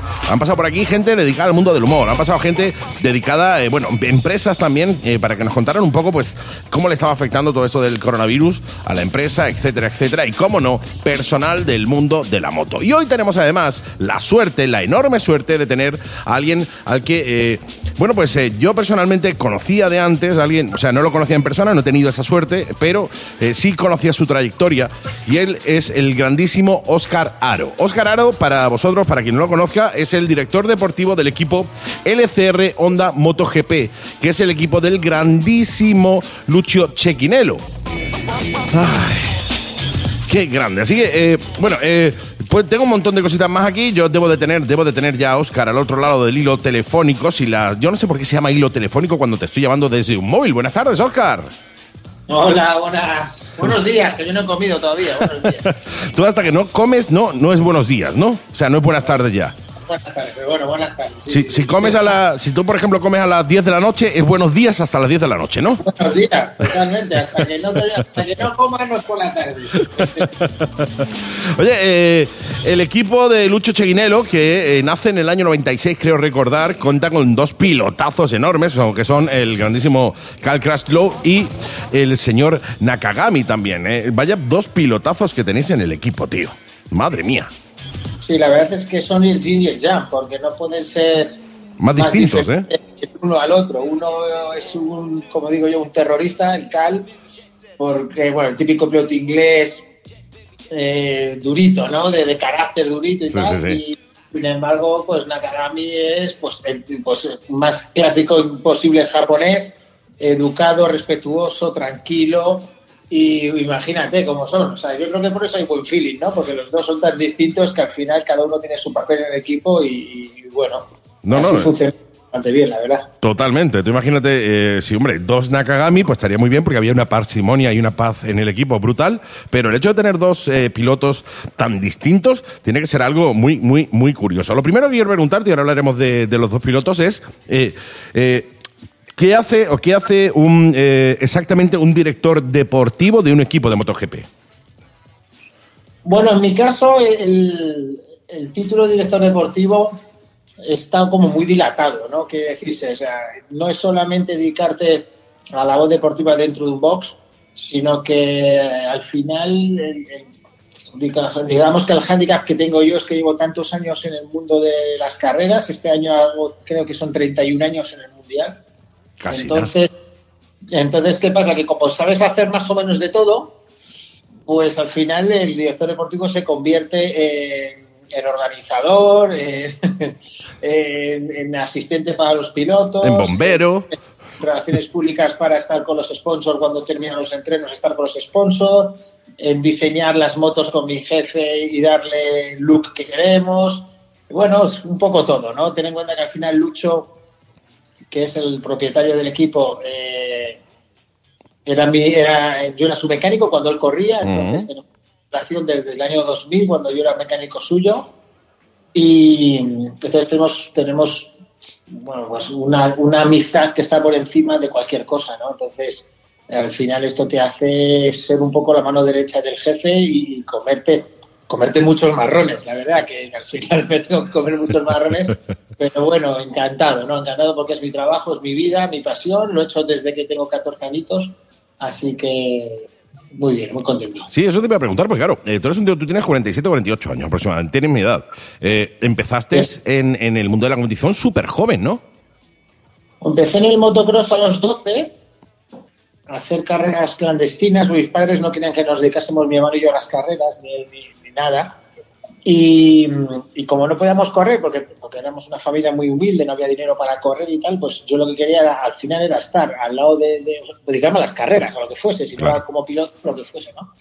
Y con 14 añitos, pues bueno, que empecé con los hermanos Vargas, Antonio y Ángel Vargas, del motocross, y empecé en el motocross hasta los 16, con una pasión increíble, porque me acuerdo además que no había había muchas carreras de Moto España que no había sitio para que yo fuese, porque al fin y al cabo yo era un niño que iba a, limpiar el de aire, a quitar el barro a la moto y a, y a, testar los radios. No, no sabía hacer nada más. Y había carreras que me decían, no sé, es que esta carrera no puede ir porque, porque vamos llenos, eh, no pasa nada de verdad, no es que vamos adelante, en una Fiat Ducato me acuerdo, y íbamos pues el mecánico, el piloto y la, y la novia del piloto y tal, de no hay sitio. Y yo empecé a viajar subido en la moto. Yo detrás de la furgoneta, la moto subida, sujetada con correas, y yo viajaba subido en la moto. Eran otros tiempos, obviamente. En el remolque, hablamos del remolque, no detrás de no, con una moto detrás andando. En la furgoneta, en la furgoneta. O sea, no en el remolque, la, en la furgoneta. La moto iba cargada de la furgoneta y yo iba sentado en la moto. Imagínate cuando llegaba con la entrepierna, cuando llegaba a un circuito después de tenerte tres horas ahí subido encima de la moto y me quedaba dormido en el manillar de la moto y me quedaba dormido hasta que llegamos al circuito. Pero era la pasión que, había, había tenía un, era una locura lo que tenía yo con las motos. Y, me acuerdo una carrera que, que, me llamó Ángel y me dijo, Oscar, esta carrera lo siento, pero sí que no puedes venir y tal. Y dije yo, ¿pero por qué? No, porque esta carrera hemos llegado a un acuerdo con Mercedes y entonces llevamos la, la fruta llena de neumáticos y la moto va llena de neumáticos. Decía, por favor, ven Ángel, que seguro que hay sitio, tío. Que no, Oscar, es que va la furgoneta petada, es que no. Por favor, Ángel, tío, no me he gestionado, por favor. Y vino el chaval a buscarme a las 6 de la mañana y cuando abrí la furgoneta no cabía ni el aire, o sea, no cabía nada. Entonces saqué todos los neumáticos, me puse de pie y me llenaron de neumáticos y viajé dentro de los neumáticos. Joder, qué, anécdota, tío. eso, es pasión, eso es realmente lo que se dice pasión, ¿eh? Era, era, una locura, más es que no dormía la noche de carreras, yo no dormía. Era, era un sueño, era un sueño para mí llegar a las carreras. De hecho, cuando, y cuando llegué al Mundial, yo llegué en el Mundial en el 86 o por ahí, creo, por 86, 87 creo que llegué. Y igual, yo no quería causar gastos ni causar problemas y me llegó Errito Rontegui, entonces estamos en 125. Igual, yo como no quería, digo, tío, sé que aquí si me van a pegar un hotel, ya soy, soy un estorbo, porque me tienen que pagar un hotel. Claro, claro. Y si tienen que dar de comer, tal, entonces decía, tú llévame que yo me busco la vida. Y me estuve un año durmiendo en el box, en el suelo, en un, en un saco de dormir. Me llevaba un saco de dormir y dormía en el suelo. Y encantado, ¿eh? Encantado. O sea, ahora lo cuentas como anécdota, pero bueno, es lo que había y era la manera de decir, hay que sembrar y luego ya recogeré, pero de momento hay que sembrar y que vean la pasión que tengo y bueno, yo, decía, vosotros dejadme, que yo sé cómo lo hago. Yo voy a demostrar lo que, lo que quiero estar aquí y, no me pase, no me pasa nada porque pase hambre ni pase penurias, que ya vendrán tiempos mejores. Qué maravilla, tío. Qué, qué, qué, qué, maravilla. El, a ver, eh, nos acabas de dar una, una, lección de vida tremendo a mí, a muchísima gente que oye el, el, programa, ¿no? El hecho de, oye, entrégate con absoluta pasión a lo que haces. No, no, no, no busques la recompensa inmediata, ¿no? Siembra, ves sembrando, porque al final te llega, ¿no? Al final eh, te llega. Hombre, tu, tu situación es muy distinta. Yo empecé eh, en una cadena de radio nacional eh, apretando botones, porque a las 6 de la mañana nadie que se quería despertar para apretar botones. Y yo empecé así, mira, ¿no? ¿Dónde hemos llegado? O sea, el, es, pasión por lo que haces, ¿eh? Yo doy una charla de motivación a, a, los institutos que me llaman y voy a darles una charla. Y siempre les digo a los chavales, digo, que estéis haciendo, que estéis estudiando mecánica para ser mecánicos no significa que, que que tengáis que ser mecánicos. Estáis aquí pues porque os han metido aquí a estudiar y tal, pero si os, si os gusta hacer pan, dedicaos a hacer pan. Sí, sí, totalmente. haciendo pan. Y al que le guste ser peluquero, que se dedique a hacer peluquería, porque será el mejor. Al final se trata de ser el mejor en lo que hagas. Mm. Entonces, no significa que yo veo muchos chavales de hoy en día, y además me pasa a mí, yo cuando recibo 100 currículums al año de de chavales y lo primero que te preguntan es cuánto voy a cobrar. Sí, sí, Dios.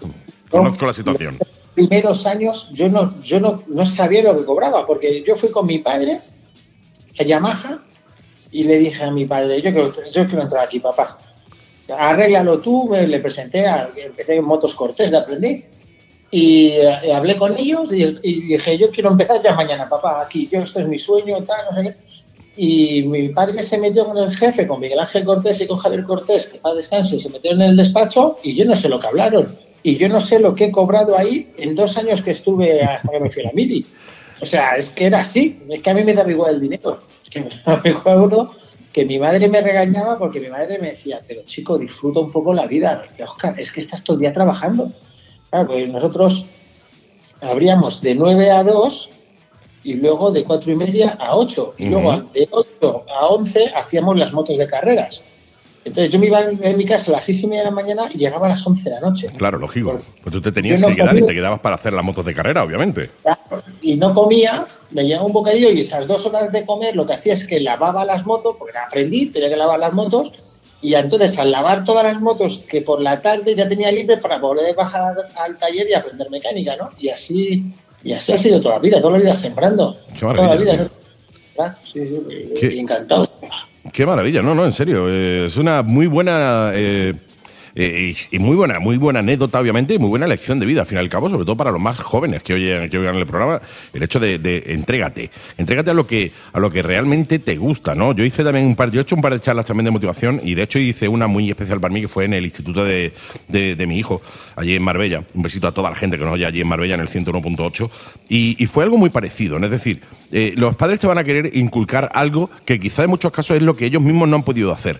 Pero vosotros, jóvenes, haced lo que realmente eh, queráis hacer, o sea, lo que disfrutéis haciendo, ser lo mejor en lo que disfrutéis, no eh, mediocre en algo que realmente no disfrutéis, ¿no? Total, hay que ser, yo siempre pienso que hay que ser el mejor en lo que hagas. Yo, por ejemplo, nunca he sido el mejor en nada, quiere decirse, o sea, yo he sido, he estado en los mejores equipos como mecánico, pero nunca he sido el mejor mecánico, pero la actitud que yo he puesto siempre en todo, al final un piloto quiere que estés con él, porque el piloto ve que te desvives con él y dices, sí, a lo mejor tengo un mecánico que es la hostia, pero al final viene aquí, hace su curro, se va, tal. Claro, yo me tiraba mejor haciéndome un pistón, o me tiré una hora haciéndole un pistón a, Chequinelo para que la moto corriese más. Había que limarlos por dentro, había que pulirlos, había que hacer las lumbreras de los cilindros, y yo me tiraba una hora, yo me acostaba el último siempre. Entonces Lucho decía, este tío es que tiene una actitud de cojones. Claro. Y, por eso llevo con él pues desde 2020 años. 20 años ya, tío. 20 años con Lucho, ¿eh? Madre mía. 20 años con Lucho. Oye, ¿cómo es entrar en un equipo como el de, el de, Lucho Chequinelo? O sea, hablamos de que eh, ahora quizás la nueva jornada pues no conozca a los pilotos eh, de antaño, a los regalos, que bueno, para mí siguen siendo los grandes pilotos, ¿no? Eh, es cierto que hoy en día hay grandísimos pilotos, obviamente, pero no sé, será por la edad, siempre le tiro mucho más a los tiempos y a, aquellos años, ¿no? Pero, ¿cómo es entrar en un, en, un equipo en el cual, oye, está Lucho Chequinelo, que ha sido uno de los grandísimos pilotos? Bueno, piensa que yo no he entrado en el equipo de Chiquillero, quiere decirse. El equipo de Lucho hoy en día lo hemos creado. Sí, no, no, te hablo de antes, de, cuando el Lucho corría como piloto y eras tú el mecánico. Claro, yo era entonces mecánico de Fonsi. Hacíamos, eh, bueno, hicimos Campeonato España 125 con la Aprilia, que arrasamos, que ganamos todas las carreras. Y luego me fui al Mundial con él y con Alzamora el año siguiente, dos o tres carreras y el, que tenía de jefe de mecánicos, Lucho, que era un italiano, era todo el equipo italiano, le gustaba porque mis motos siempre pues corrían mucho. Perdona, después de Fonsi, perdón, me fui con Scalvini a Aprilia. Y ahí hice dos años de mundial con Scalvini. Y estando con Scalvini, pues la verdad es que el jefe que tenía, que era Italo Fontana, este tío era un pijo de la hostia con las motos, en los chasis pulidos, las motos perfectas. Y yo siempre era muy pijo para esto, entonces mis motos estaban siempre preciosas. estaban siempre corrían un montón. Entonces, bueno, se fijó en mí el jefe de mecánicos que tenía entonces Chequinero y me dijo, ¿tú quieres venir conmigo? Y de hecho, le dije que sí, y el primer entreno que fuimos me colocaron con, con Raúl Jara. El otro mecánico, había un mecánico italiano que quería estar con Chiquinero y, a mí me querían colocar con Raúl Jara. Y dije, no, no, no, a mí me han llamado para ser mecánico de Chiquinero, no de Jara. No, no, pero que aquí los italianos, digo, me da igual, yo voy a ser mecánico de Chiquinero. Yo venía y, tuve que defender mi puesto y súper jovencito. Sí, sí, sí. Y para que defendí mi puesto, pues mira, hice una amistad con Lucho de la hostia. Somos muy parecidos en muchas cosas, nos gusta mucho ayudar a la gente, hacer cosas para los demás. congeniamos muy bien lo que pasa es que yo en el 2004, 2004 eh, me llamaron para montar una escudería, en el equipo de Clarence Sido, que es donde con Luis Galacho, que era uno de los mecánicos que vino con Álvaro Bautista. Que le vamos a mandar un besito enorme desde aquí, estuvo con nosotros la semana pasada y es un tío encantado. Es una maravilla. y, y entonces, bueno, pues me fui como team manager allí, al equipo de Sidos, monté el equipo pero bueno, es como todo, ¿no? Lo montó una gente que para mí no era la adecuada, había mucho dinero, había muchos intereses y al final, eh, digamos que me usaron un poco para abrir las puertas y entrar al mundial, pero luego ellos querían hacer sus cosas y sus business y tal, y a mí no me gustó y me fui. Sí, es posible que en muchos casos cuando entra el dinero, a ver, el dinero es necesario más a estos niveles, ¿no? Eh, pero se eh, suprime un poco la, eh, la, pasión por el por la moto en sí, más que se suple un poco por la pasión por el dinero, ¿no? Entonces se, yo, se mueven muchos muchos intereses económicos por ahí que quizá a alguien que realmente vive la moto, como la estás viviendo y como la has vivido tú, ¿no? Desde, desde la pasión, casi desde el minuto uno, desde que eras muy, muy joven, claro, ves que hay cositas que no, que no te puedan, que no te cuadran realmente, ¿no? Bueno, y además, ¿sabes lo que pasa? Que cuando, mm, cuando tú haces todo por pasión, y lo haces y lo tienes todo tan claro, porque al final, eh, cuando te dedicas a esto, pues tío, es como si yo voy a montar una frutería, pues yo no puedo saber nunca, por mucho dinero que tenga, la experiencia que tiene un frutero que lleva de los 14 años, ¿no? Obviamente. Entonces, vinieron a buscarme a mí para que les abriese las puertas del Mundial, la verdad es que me trataron muy bien, pero luego empecé a ver cosas que no me gustaba, gente que metían ahí, los presupuestos que se iban, ya, ya empecé a ver cosas que no me gustaban y dije, uff, me voy de aquí. Y el año siguiente pedí la... me, fui, vamos, dije que me iba del equipo. Entonces Chequinero quería que siguiese con él, pero dije al Lucho, tío, es que no quiero, no, yo no quería volver a ser mecánico, quería avanzar. Claro. al final la mecánica se estaba transformando y ya los mecánicos ya no eran los mecánicos de hacer los motores, que es lo que me gustaba a mí, sino que al final empiezas a cambiar piezas, los motores van cerrados, mm. no podías... Entonces, y yo quería cruzar, o sea, quería, quería, crecer y crecer más que nada, pues como relaciones públicas en el paddock, que, que pudiese contactar con los pilotos, hablar con ellos de los contratos y tal. Y me dijo Lucho, pues tío, yo ahora no tengo hueco, pero me encantaría que vuelvas a trabajar conmigo, Oscar. Entonces me llamó Yamaha, ahí con Valentino en el 2005, y hice dos carreras. A la segunda carrera me fui. Dije, pues esto... Carrera corta.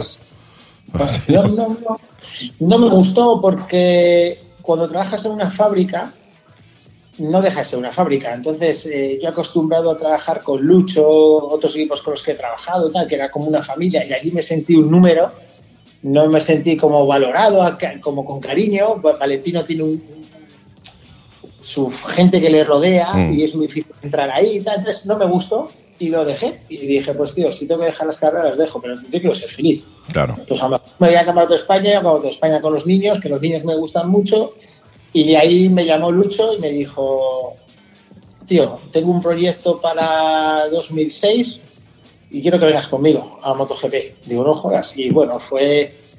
Nosotros teníamos a Casey Stoner, que lo habíamos tenido cinco años nosotros, y el año que nosotros se lo cedimos a Sito Pons para que hiciera el 2006 MotoGP con Sito Pons, salió la ley antitabaco eh, en el deporte, por lo cual así que le cayó el sponsor que tenía. Tenía Camel, y había mucha pasta, pues de, pues de un plumazo le borraron el presupuesto, se quedó sin dinero, no pudo afrontar la temporada 2006. Nosotros teníamos un poquito de dinero y teníamos a Stoner y pedimos la plaza y nos la dieron y fuimos para rayar de, novatos. Entonces llegamos en el 2006 era es alucinante porque a Lucho siempre le digo yo, tío, a ti te ha perseguido siempre la mala suerte porque nosotros, eh, imagínate, llegar a MotoGP significado, significaba dejar de tener penurias, ¿no? Sí, sí, se supone. Había había, con el tabaco, había más, más dineros de marcas que equipos.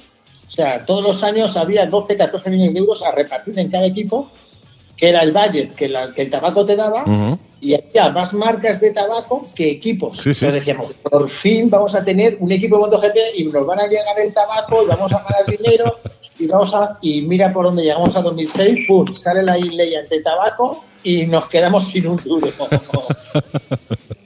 Pero, y nada, remar, a remar, como siempre, remando, pues hasta el día de hoy. Eh, remando. No es fácil. Cuando eres un equipo privado, no es fácil. No, no, no tiene que ser fácil. O sea, el, dinero que se necesita para afrontar todas y cada una de las carreras de, un campeonato tiene que ser una verdadera brutalidad. Y conseguir esos sponsors y conseguir todo eso cuando efectivamente se eliminan sponsors que dejaban mucho dinero, como eran los sponsors del tabaco, pues eh, cuesta, cuesta cuesta mm, eh, empezar a tirar la caña. En vez de tener uno o dos sponsors nada más por equipo, pues a lo mejor tienes que tener 20 o 30. Y claro, tienes que multiplicar por 20 o por, o por 10 del trabajo que haces para conseguir casi, casi lo mismo o incluso menos, ¿no? Sí, nosotros además eh, utilizamos un sistema de publicidad que es que lo hemos copiado a Dorna, al campeonato, que, que, lo hacemos de tal manera. Nosotros en vez de tener un sponsor que te da mejor, me lo invento, te da 5 millones de euros y, firmas dos años con él, a los dos años se te da un sponsor de 5 millones y no encuentras 5 millones o 6 millones, no lo encuentras. Entonces tenemos varios sponsors pequeños de 600.000, mm, de 300.000, de 150.000, de 20.000. Mm. ¿Sabes? Sponsors pequeños que si por cualquier cosa pasa algo, como por ejemplo este año que ha sido un desastre y todo se ha paralizado, pero puedes tener un tiempo de reacción para buscar otro sponsor de 100.000, de 80.000, pero buscar un sponsor de un año para otro de 5 o 6 millones, que es lo que le pasó, por ejemplo, a Sito Pons, pues es totalmente imposible, ¿no? Es un riesgo demasiado alto. Sí, sí, totalmente. Cultura hormiguita, absolutamente. ¿eh? Ah, entonces lo que tenemos es un title sponsor, que es la imagen entera del equipo, y por ejemplo llegamos a Castrol o a Gibi, que son los principales que tenemos, hacemos un estudio de mercado donde ellos quieren estar y de 19 grandes premios nos compran 4. Pues yo quiero estar, ellos quieren estar en España, en Italia, en Francia, en Holanda y en Australia, por ejemplo. Luego vamos a otro sponsor que es fuerte en Asia, pues le vendemos otras tres carreras en Asia. Luego tenemos otro sponsor y vamos vendiendo cada gran premio por separado. Claro, claro, claro, una grandísima idea. Es una paliza, porque imagínate, ese es uno de los trabajos que hago cuando llego los miércoles al circuito. Tenemos que quitar toda la imagen corporativa del equipo entero de los, ¿sabes? De los camiones hospitality, del casco, de los boxes. Hay que hacer monos cada carrera nuevos. O sea, no sabes la paliza que es. Sí, sí, cambiar la corporativa. O sea, yo me tiro miércoles y jueves antes de que empiecen los entrenos, nada más que poniendo pegatinas y cambiando tal y organizando los monos de los pilotos y tal. Es una paliza, pero es una manera de trabajar que es que, que bueno, que a una marca, por ejemplo, Castrol, pues eh, en vez de suponerle 6 millones, pues a lo mejor le supone uno mm. y, y, al final trabaja en, en, los, en el espacio corporativo que a él le gusta, ¿no? En los países que a él le interesa. No, no, me, parece súper coherente, de hecho, ¿eh? Sí, es coherente, pero es una paliza. Es un palizón, está claro que es un palizón. Ya no solo el hecho de, de, cerrar esos contratos eh, casi prácticamente de, de, un día para otro antes de, una carrera, es todo lo que, como bien has comentado, todo lo, todo lo que lleva. O sea, el, el diseño de los monos, eh, diseño toda la imagen corporativa, etcétera, etcétera. O sea, si yo. Página web. Página web. yo, si yo cuando eh, pido unas tarjetas de, de, la radio, mm, me tardan dos semanas. O sea, imagínate tenerla de un día para otro.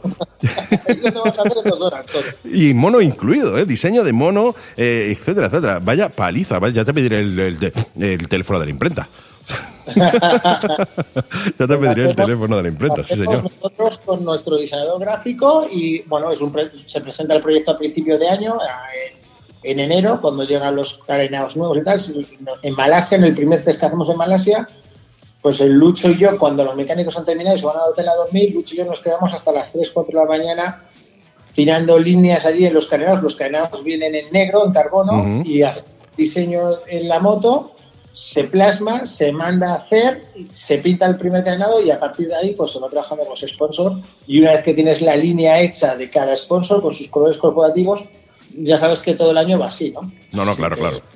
Qué, paliza. Qué paliza, pero qué guapo también, ¿eh? Qué paliza, pero qué, qué guapo. Hombre, lo bueno, lo bueno de, hacer esto así es que, eh, claro, el campo que te abre a nivel personal y a nivel de formación es impresionante. Sí, hombre. Esto es, esto es un máster todos los días. ¿eh? En MotoGP, en un equipo privado, estás haciendo un máster cada fin de semana de algo, macho. No, paras de aprender. Totalmente. Ya, ya hablaremos para cuando vengáis a Jerez por aquí. Eh, una pegatinilla chica de la Mega por algún lado, ¿no? De, de, la Mega Radio, de la emisora, por algún lado. Ya veremos. que me haría mucha ilusión. Es algo que eh, me haría mucha ilusión. en la suela del zapato, tuya mismo, lo que sea, ¿no? Te vienes el miércoles y me ayudas a poner pegatinas allí en el camión. Eso está hecho. Eso está hecho. Tú piensas que aquí prácticamente eh, en, la emisora es tres, cuartos de lo mismo, a otro nivel obviamente, pero toda la imagen corporativa sale del mismo lado, todo el diseño sale del mismo lado y toda la movida sale del mismo lado, que es de la cabeza del que te habla, ¿no? Pues así que yo no tengo ningún problema en irme a pegar pegatina o a, limpiarle la suela de zapatos a los pilotos, ¿sabes lo que te digo? O a ti mismo. O sea que me da igual. Entonces la cuestión es, es trabajar y aprender y disfrutar, ¿no? Y hacer cositas interesantes. Oye, eh, ¿qué es lo, eh, lo más bonito que has tenido desde que estás con, con, Lucho? O sea, desde que ya tenéis el equipo montado, empezáis a trabajar. Es decir, eh, ¿qué, ¿cuál es el sentimiento ese más bonito que, tienes? Bueno, el sentimiento más bonito seguramente tiene que ver mucho con el ego, en el sentido.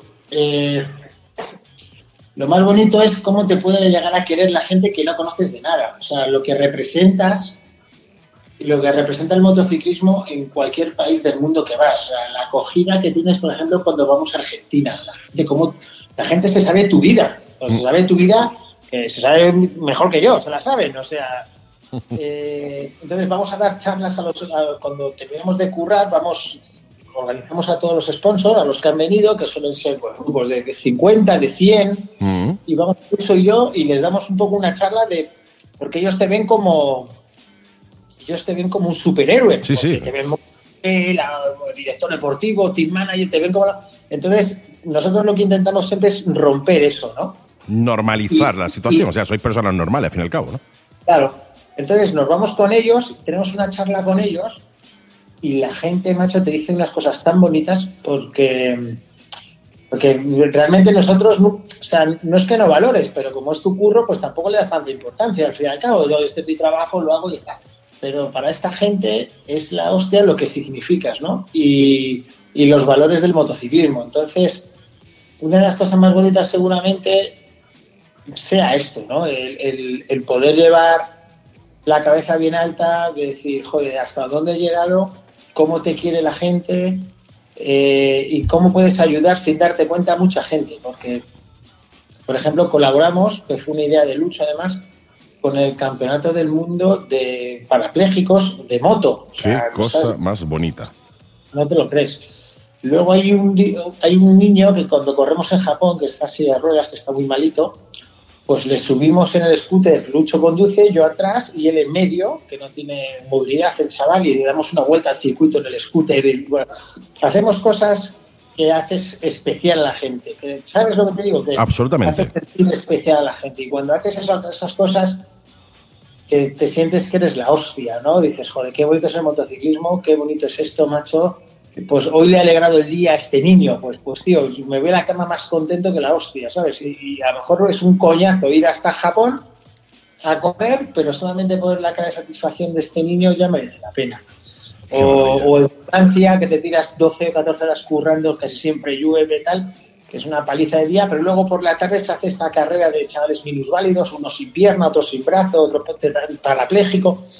Y, como Lucho lo organiza, pues yo voy con él a la parrilla, le he salido a subirse en las motos y los ves, macho, y dices, joder, esto, es la parte seguramente más bonita e incluso más bonito que hacer un podio, ¿no? No te puedes creer tú. Eh, llevo desde que has empezado a, comentarme esto, llevo con los pelos de punta. O sea, me parece impresionante.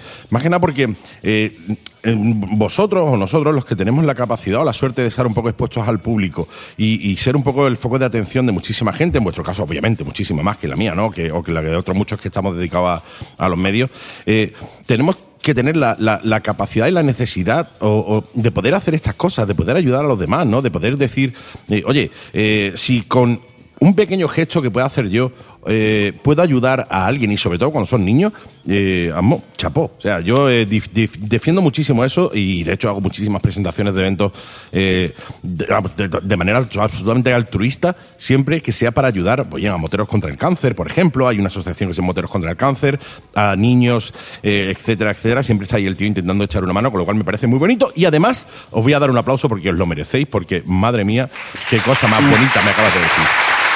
Muchas gracias. Pero bueno, no, es una cosa. Al final, estas cosas las haces que salen del corazón. Sí, sí. las haces porque haces. Puedes. O sea, yo creo que todo el mundo que, que tiene la posibilidad de hacer feliz a alguien tiene que hacerlo, ¿sabes? Y yo siempre lo digo, conmigo en la vida se ha portado muy bien, por lo menos en los, bueno, en casi todos los aspectos se ha portado muy bien la vida. Entonces, lo, lo, mínimo que puedes hacer es portarte bien con los demás, que no han tenido tanta suerte, ¿sabes? Sí, pero para eso hay que, hay que ser una persona generosa, Oscar. Para eso eh, tienes, tienes que serlo. O sea, no, no vale con aprenderlo, eso no se aprende la generosidad. Y tenéis que ser generoso como eres tú, como eres Lucio. Eh, conozco a muchísima gente que tiene muchas posibilidades de ayudar a los demás, pero sin embargo no lo hacen, porque no les sale de dentro directamente. Y si hacen algo es por simplemente por limpiar un poco la imagen o por dar una imagen de tal o de cual puntualmente, ¿no? Esto te tiene que salir de dentro porque realmente soy generoso, soy buena gente. Si no, ya te digo yo que no te saldría. Lo haría ahí de vez en cuando porque no quedaría otra, porque queda muy guay muy guay para la foto, pero poco más. Con lo cual, oye, me alegra tener enfrente, aunque sea virtualmente, a alguien que, eh, oye, que, tiene una serie de valores, más allá de la posición que puedas tener dentro de un equipo, ¿no? Pero que tiene una serie de valores que yo comparto y que yo admiro, ¿eh? ¿Sabes lo que pasa? Que, que lo que no es normal es esto. O sea, lo que no es que nos asustemos o nos asombremos cuando alguien es bueno. Es que no es normal. Es que todos tenemos que ser buenos, tío. Es que es que todos deberíamos de mirar un poco por los demás y, ser generosos porque tenemos la gran suerte de haber nacido donde hemos nacido. Absolutamente, de acuerdo. En un país, macho, que, que, que le das a un grifo y sale agua, que le das a un interruptor y se enciende la luz, que vas a un supermercado y hay de todo. Que tienes un techo donde dormir, que no te caen bombas a 10 metros de tu casa. Claro, que no has nacido ni en Irak, ni en Irán, ni en África. Tenemos una suerte de cojones. Entonces, yo, por ejemplo, cuando, cuando viajas mucho, nosotros le damos, yo le he dado, por ejemplo, más de 100 veces, bastante más de 100 veces la vuelta al mundo. Y he, conocido muchísimos países y he, he vivido en muchos países. Y al final, pues absorbes cuando conoces culturas, pues, pues hay culturas que dices, joder, qué raros son estos, estos que tal, pero todos tienen su cosa buena, ¿no? Entonces vas haciendo, absorbiendo lo mejor de cada cultura mm. para crearte una personalidad y decir, joder, me gusta, es el carácter que tienen estos por esto, esto. Y al final te das cuenta, macho, que, que tenemos la grandísima suerte de poder elegir nuestra personalidad. Sí, señor. Entonces hay que trabajarla, porque hay que trabajarla, pero tío, qué suerte tienes, coño. Sí, sí, sí. totalmente de acuerdo. ¿eh? De poder decidir cómo quieres ser, eso es la hostia. Entonces, tío, ¿por qué no somos buenos? ¿Por qué no somos generosos? ¿Por qué no somos.? Yo no lo entiendo. Es que no, yo soy así toda mi vida. Y, muchas veces me dicen, tío, de bueno eres tonto. Digo, ya, tío, es que prefiero ser tonto que malo. Sí, sí, totalmente. En eso, en eso coincidimos. No, es que de bueno te engaña muchas veces. Bueno, pues ya está, te engañarán las que sea, pero tú eres como eres y las veces que no te engañan te sientes, te sientes muy bien. Yo creo que el mundo está tan individualizado ya y que miramos tanto nuestro propio ombligo, nuestro propio ombligo, que se nos olvida que tenemos muchos ombligos enfrente que a lo que podemos echar, echar, echar una mano. Yo la verdad que ya te digo, me mm, mm, Estoy encantado de tenerte aquí, como te he dicho antes, no, no, oye, no tanto por el hecho de tener a un director deportivo de un equipo de MotoGP en un programa de moto, que obviamente es importantísimo, pero eh, más allá de, todo eso es por el hecho de tener a una persona así, o sea, una persona, oye, que se preocupa por los demás y tal. Y hay una, hay una cosa que, a, a colación de lo que me has comentado, eh, que Alfred, el señor Einstein decía que el cerebro es como un paracaídas, si no se abre, no funciona. Y yo creo que nos abre mucho el cerebro eh, la capacidad de poder viajar. El viajar hace que como tú bien dices, absorbas una serie de eh, vivencias que te hacen saber que, oye, que tienes la suerte, una suerte tremenda de haber nacido aquí, en Europa, en Málaga, en Jaén, en Sevilla, en Madrid, en Valencia, donde sea donde hayamos nacido. Tenemos muchísima suerte de, nacer aquí. Así que vamos a intentar devolverle al mundo esa suerte, eh, eh, ayudando a los demás, no hay más ni menos. Y de hecho, ahora la situación en la que estamos con el tema del coronavirus y todo esto, yo creo que eh, la gente está empezando a concienciarse. Espero, espero que cuando termine esto y pasen unos meses, la gente no se vuelva a olvidar y siga concienciado de que, oye, de que hay que ayudar al prójimo, ¿eh? Yo espero que no. Mira, ahora, por ejemplo, están saliendo moviendo iniciativas de gente que está ayudando a los demás, porque me parece lo más lógico. Estamos viendo, bueno, pues por los problemas que hay de, organización, del gobierno, que no está funcionando como tiene que funcionar. Estamos viendo que hay una escasez de muchas cosas. Y, la gente se está poniendo la pila en su casa cosiendo mascarillas Para, para donarlas a no sé quién. Y los de la SEA, sin que digan nada, se han puesto a hacer eh, respiradores. respiradores. Y el otro, yo he repartido, yo mismo, con unas amigas que son un grupo de viudas de un grupo de Santolaya en Toledo, que están cosiendo toda la noche, me mandan cada semana 1.500 mascarillas. Yo voy las llevo, las llevo a los hospitales, donde ha muerto mi padre, además. Porque cuando estuve allí no tenían nada los pobres. Pues me fui allí, les llevé una caja de mascarillas, les he llevado jabón, eh, les hemos llevado batas, eh, ahora estoy hablando con, Marco Aldani, que es una cadena de peluquerías, mi amigo.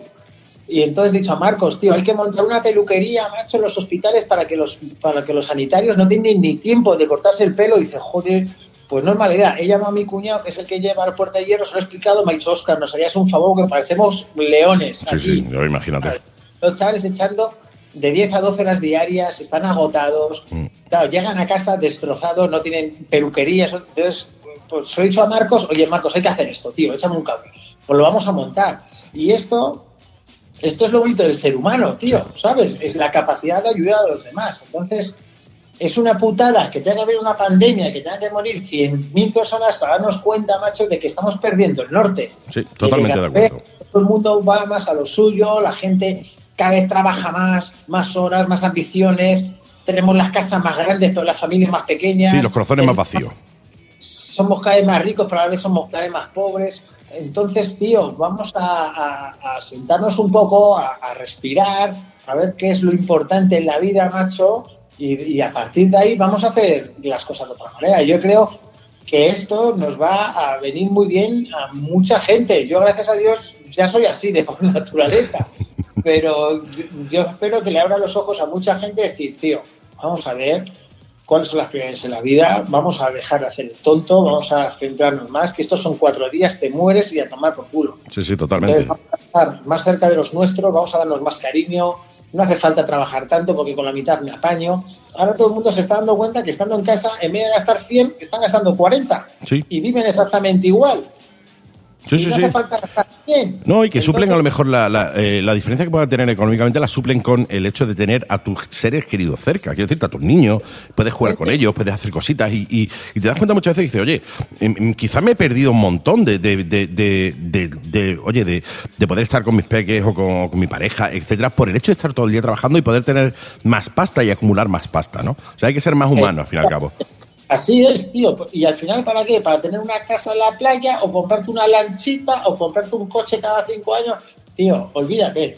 Pasa tiempo con tu familia, que eso una vez que se van no vuelve. Está claro. Y eso es así, macho. Yo, gracias a Dios, mm, que amo por encima de todo a mi madre y a mi padre y, paso mucho tiempo con ellos y, me los llevo al teatro y al flamenco y a, mi padre es muy flamenco, era muy flamenco yo tengo muchos amigos flamencos, me los llevo al camerino con él. O sea, yo he pasado mucho tiempo con mis padres porque les adoro. Mm. Pero sé de mucha gente, macho, que no se habla con sus padres hace 3 o 4 años por no pedir, por no ser humilde y decir, perdóname, macho, o, te pido disculpas, o, ¿sabes? Y por, entonces esto le va a ir muy a la gente diciendo, tío, que se te muere tu padre y no has pedido perdón y no le no has hablado, macho, o, una... y no lo has disfrutado tampoco. Y no lo has disfrutado, macho, o no has visto a, tus, a sus nietos. A mí una de las penas que más me da de, que se haya ido mi padre es que no va a ver a su nieta, eso, eso me mm. mata, ¿sabes? Normal. Y bueno, pero hay que vivir con ello, tío. Pero bueno, pues mm. que la he visto dos días, pues yo solamente con ver la cara a mi padre cuando la cogí en brazos ya me vale, mm. ¿sabes? Ya está. Pues hay que quedarse con lo positivo, macho. Eso siempre hay que intentar ser positivo porque para negativo ya está un montón de gente tóxica alrededor que nos cuentan eh, sus males y que intentan hacer, eh, oye, que el sentirse, intentan hacer sentir mal a los demás para ellos sentirse menos mal, ¿no?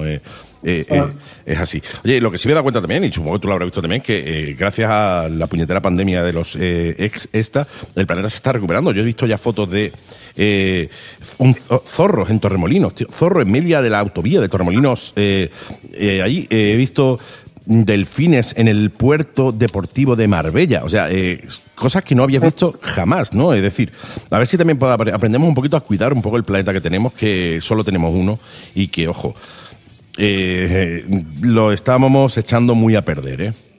Mucho, mucho. Yo creo que, mira, yo vivo en el campo y está el campo bonito, no, lo siguiente, yo no he visto el campo así en mi vida. De hecho, los, los pequeños senderos por los que yo camino por la mañana, como ya no puedo caminar, ya, ya, ya han desaparecido los senderos, ya es todo vegetación, porque encima está lloviendo mucho, sale el sol. Mm.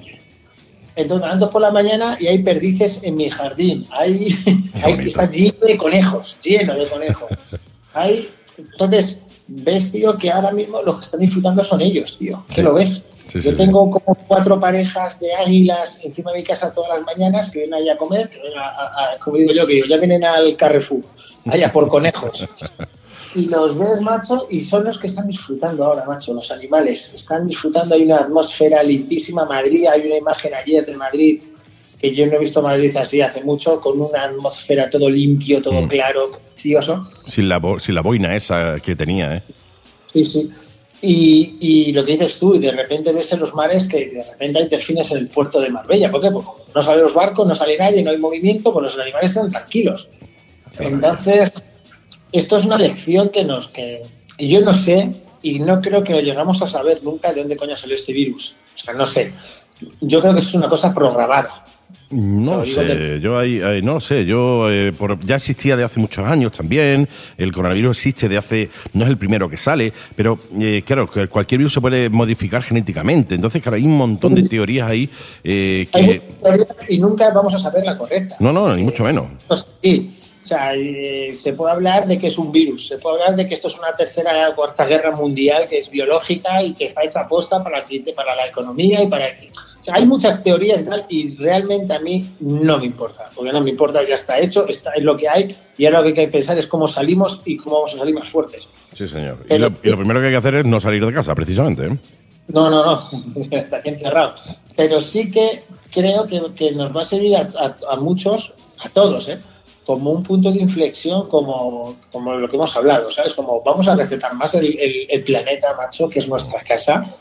Vamos a respetar eh, vamos a querer más a los de al lado, vamos a, espero que nos sirva de, aprendizaje a todos. Sí, de punto y aparte, ¿no? De, ya hemos llegado hasta aquí, bueno, lo hemos cagado mucho durante mucho tiempo, vamos a ver si ahora podemos eh, arreglarlo o por lo menos ser un poquito más coherentes con, con, la gente que nos rodea y con el planeta en el que, en el que vivimos. Oye, llevamos ya casi, bueno, más de 40 minutos de, charla, parece mentira, ¿no? Como, como de eh, relativo es el tiempo, ¿no? de cuando lo está pasando bien, mira, y dice, oye, 40 minutos de charla, así que vamos a, vamos a ir ya de casi casi diciendo hasta luego Mari Carmen, como dirían por aquí. Eh, pero no, no, quiero, no quiero irme sin antes, eh, bueno, pues dejarte un poco micro libre para que nos cuentes un poco lo que quieras, ¿no? Del mundo de la moto, o que, eh, bueno, pues saludes a alguien, o que hagas lo que te dé la gana, ¿no? Aquí tienes el micro para ti, para que nos digas lo que quieras. Bueno, pues decir, yo creo que ahora mismo todas las ideas que vienen a la cabeza es por la leche de la pandemia esta, ¿no? Entonces... Pues dilas, ¿qué más da? dilas. No, no, lo que. No, pero, pero, pero como te digo, siempre positivo y, siempre vinculado al deporte, ¿no? pienso que eh, nosotros somos un arma, ¿sabes? El, mundo de MotoGP somos un arma para que la gente eh, se escape un poco de sus problemas, eh, se pueda vaya a un circuito, olvide muchos problemas y muchas cosas y disfrute de las carreras o, o viéndolas en la tele y este año, pues por desgracia, todavía no estamos corriendo, ¿no? Pero bueno, invito a todo el mundo que si, que si de alguna manera llegamos a levantar el vuelo este año, invito a todo el mundo a que a que vuelva a ver las carreras, a que, a que venga a ver el restaurante que hemos abierto en Madrid, que hemos abierto un restaurante de motor precioso. Iré, iré. 6.000 metros cuadrados dedicado al motor, tenemos exposición de motos de carreras, muy bonito, muy bonito. Está en Madrid, en la carretera de La Coruña, y ahí hacemos concentraciones y ahí viene toda, toda la gente de la moto y te puedo decir que sin desprestigiar ni desvalorar a otros deportes, creo que el mundo de la moto eh, es un plus, tiene algo más, tiene algo más, porque yo cada vez que hago algo, hago muchas cosas para los niños de síndrome de Down, hago cosas para, para los niños de cáncer y tal, y no sabes qué manera de volcarse. Eh, es brutal. Es brutal lo de la moto. Así que Espero que cuando todo esto pase, espero que nadie se vaya a otros países a viajar y a gastarse el dinero. Creo que nos tenemos que ayudar y que todo el mundo que pueda eh, eh, permitirse unas vacaciones o tomarse una cerveza se la tome en el bar de siempre, en el restaurante de siempre o en el hotel español, que es lo que tenemos que hacer ahora es apoyar nuestra economía, echarnos un cable unos a otros y hacer que este país salga adelante. Así que os invito a eso, ¿no? A que nos apoyemos unos a otros. Absolutamente de acuerdo. Yo desde, desde aquí, desde este rinconcito que es la Mega Radio, eh, siempre hemos abogado y apoyado al negocio local. O sea, siempre eh, intentamos apoyar en lo máximo posible a ese negocio local, de esa pequeña tiendecita de tu barrio, ese pequeño taller de tu zona, ese pequeño restaurante, eh, porque eso genera empleo y genera alegría, ¿no? El hecho de ver tu barrio con, gente, con locales abiertos, eso es muy bonito. Y yo obviamente invito también a la gente a que como tú dice, o dices tú, si te vas de vacaciones, Aldo, pero quédate en España. O sea, ahora necesitamos que la gente eh, se gaste la pasta en España. ¿Por qué? Pues ese es, ese es el mensaje que tenemos que lanzar. Sí, sí, es porque, así. Porque es, lo que hay, porque, hostia, nos hacemos falta los unos a los otros. Entonces, no hay que, joder, me voy a Nueva York una semana en cuanto pueda. No, tío, cógete la pasta y vete a Cuenca. Totalmente. O vete, es precioso, o vete a Málaga, o vete a Madrid, o vete a Barcelona, vete a Badajoz. Tenemos un país que es precioso, tenemos de todo, gracias a Dios, de todos. Tenemos montaña, tenemos mar, tenemos hasta desierto. Tenemos nieve. Tenemos de todo. Y, creo que ahora mismo es el momento de apoyarnos unos a otros, macho, y, y facturar y levantar este país que tenemos el país más bonito del mundo. Te lo dice uno que, ha viajado mucho, mucho. es un país que, es el más bonito del mundo, macho. Absolutamente de acuerdo contigo. Tenemos un grandísimo país, un país muy bonito y un país que además en muchos de los casos no disfrutamos. Nos vamos fuera, disfrutamos muchas cosas fuera, pero no sabemos lo, lo, bonito que tenemos aquí dentro. Oye, Oscar, ha sido un verdadero placer tenerte en el programa. Ha sido un placer hablar contigo y ha sido un placer, pues, eh, intentar, como siempre intento hacer, no enfocar una entrevista al uso, sino simplemente, pues bueno, hablar y que, y que digamos un poco lo que nos apetece en cada momento, cosa que me, encanta el poder hacerlo porque eh, cada, bueno, cada invitado tiene su ritmo, su forma, sus maneras y, no me gustan las entrevistas enlatadas, ¿no? Con lo cual me, alegro mucho de poder hablar contigo y de habernos pegado pues casi tres cuartos de hora de cháchara porque la verdad es que me lo he pasado bomba y he aprendido un montón. Así que desde aquí te doy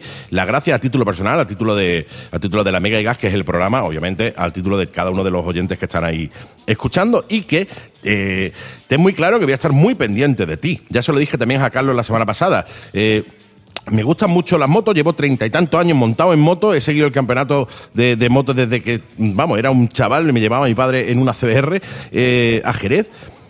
pero ahora voy a estar un poquito más pendiente de la gente que está en boxes y la gente que está dentro de, de, esa zona, no tanto de la gente que está en la pista corriendo, para verte y decir, ahí está el tío, míralo, mira dónde está. pues ahí lo tienes, tío, para lo que necesites, ahí está. Un verdadero placer, compañero, y aquí tienes tu casa para cuando quieras decir algo, cuando tengas algún evento, cuando tengas alguna movida, me avisas y eh, te abro micro y nos cuentas lo que quieras, Oscar. Venga, perfecto. Gracias. Un abrazo. ¿Eres motero o motera? ¿Quieres pertenecer a la comunidad motera más importante de España? Moteros España. Comunidad motera con más de 33.000 miembros. Moteros España. Rutas, eventos, descuentos en empresas especializadas y mucho más. Únete y forma parte de la comunidad motera más importante de España. Moteros España. Búscalos en Facebook e Instagram como Moteros España y visita nuestra web moterosespana.es. Moteros España. Únete.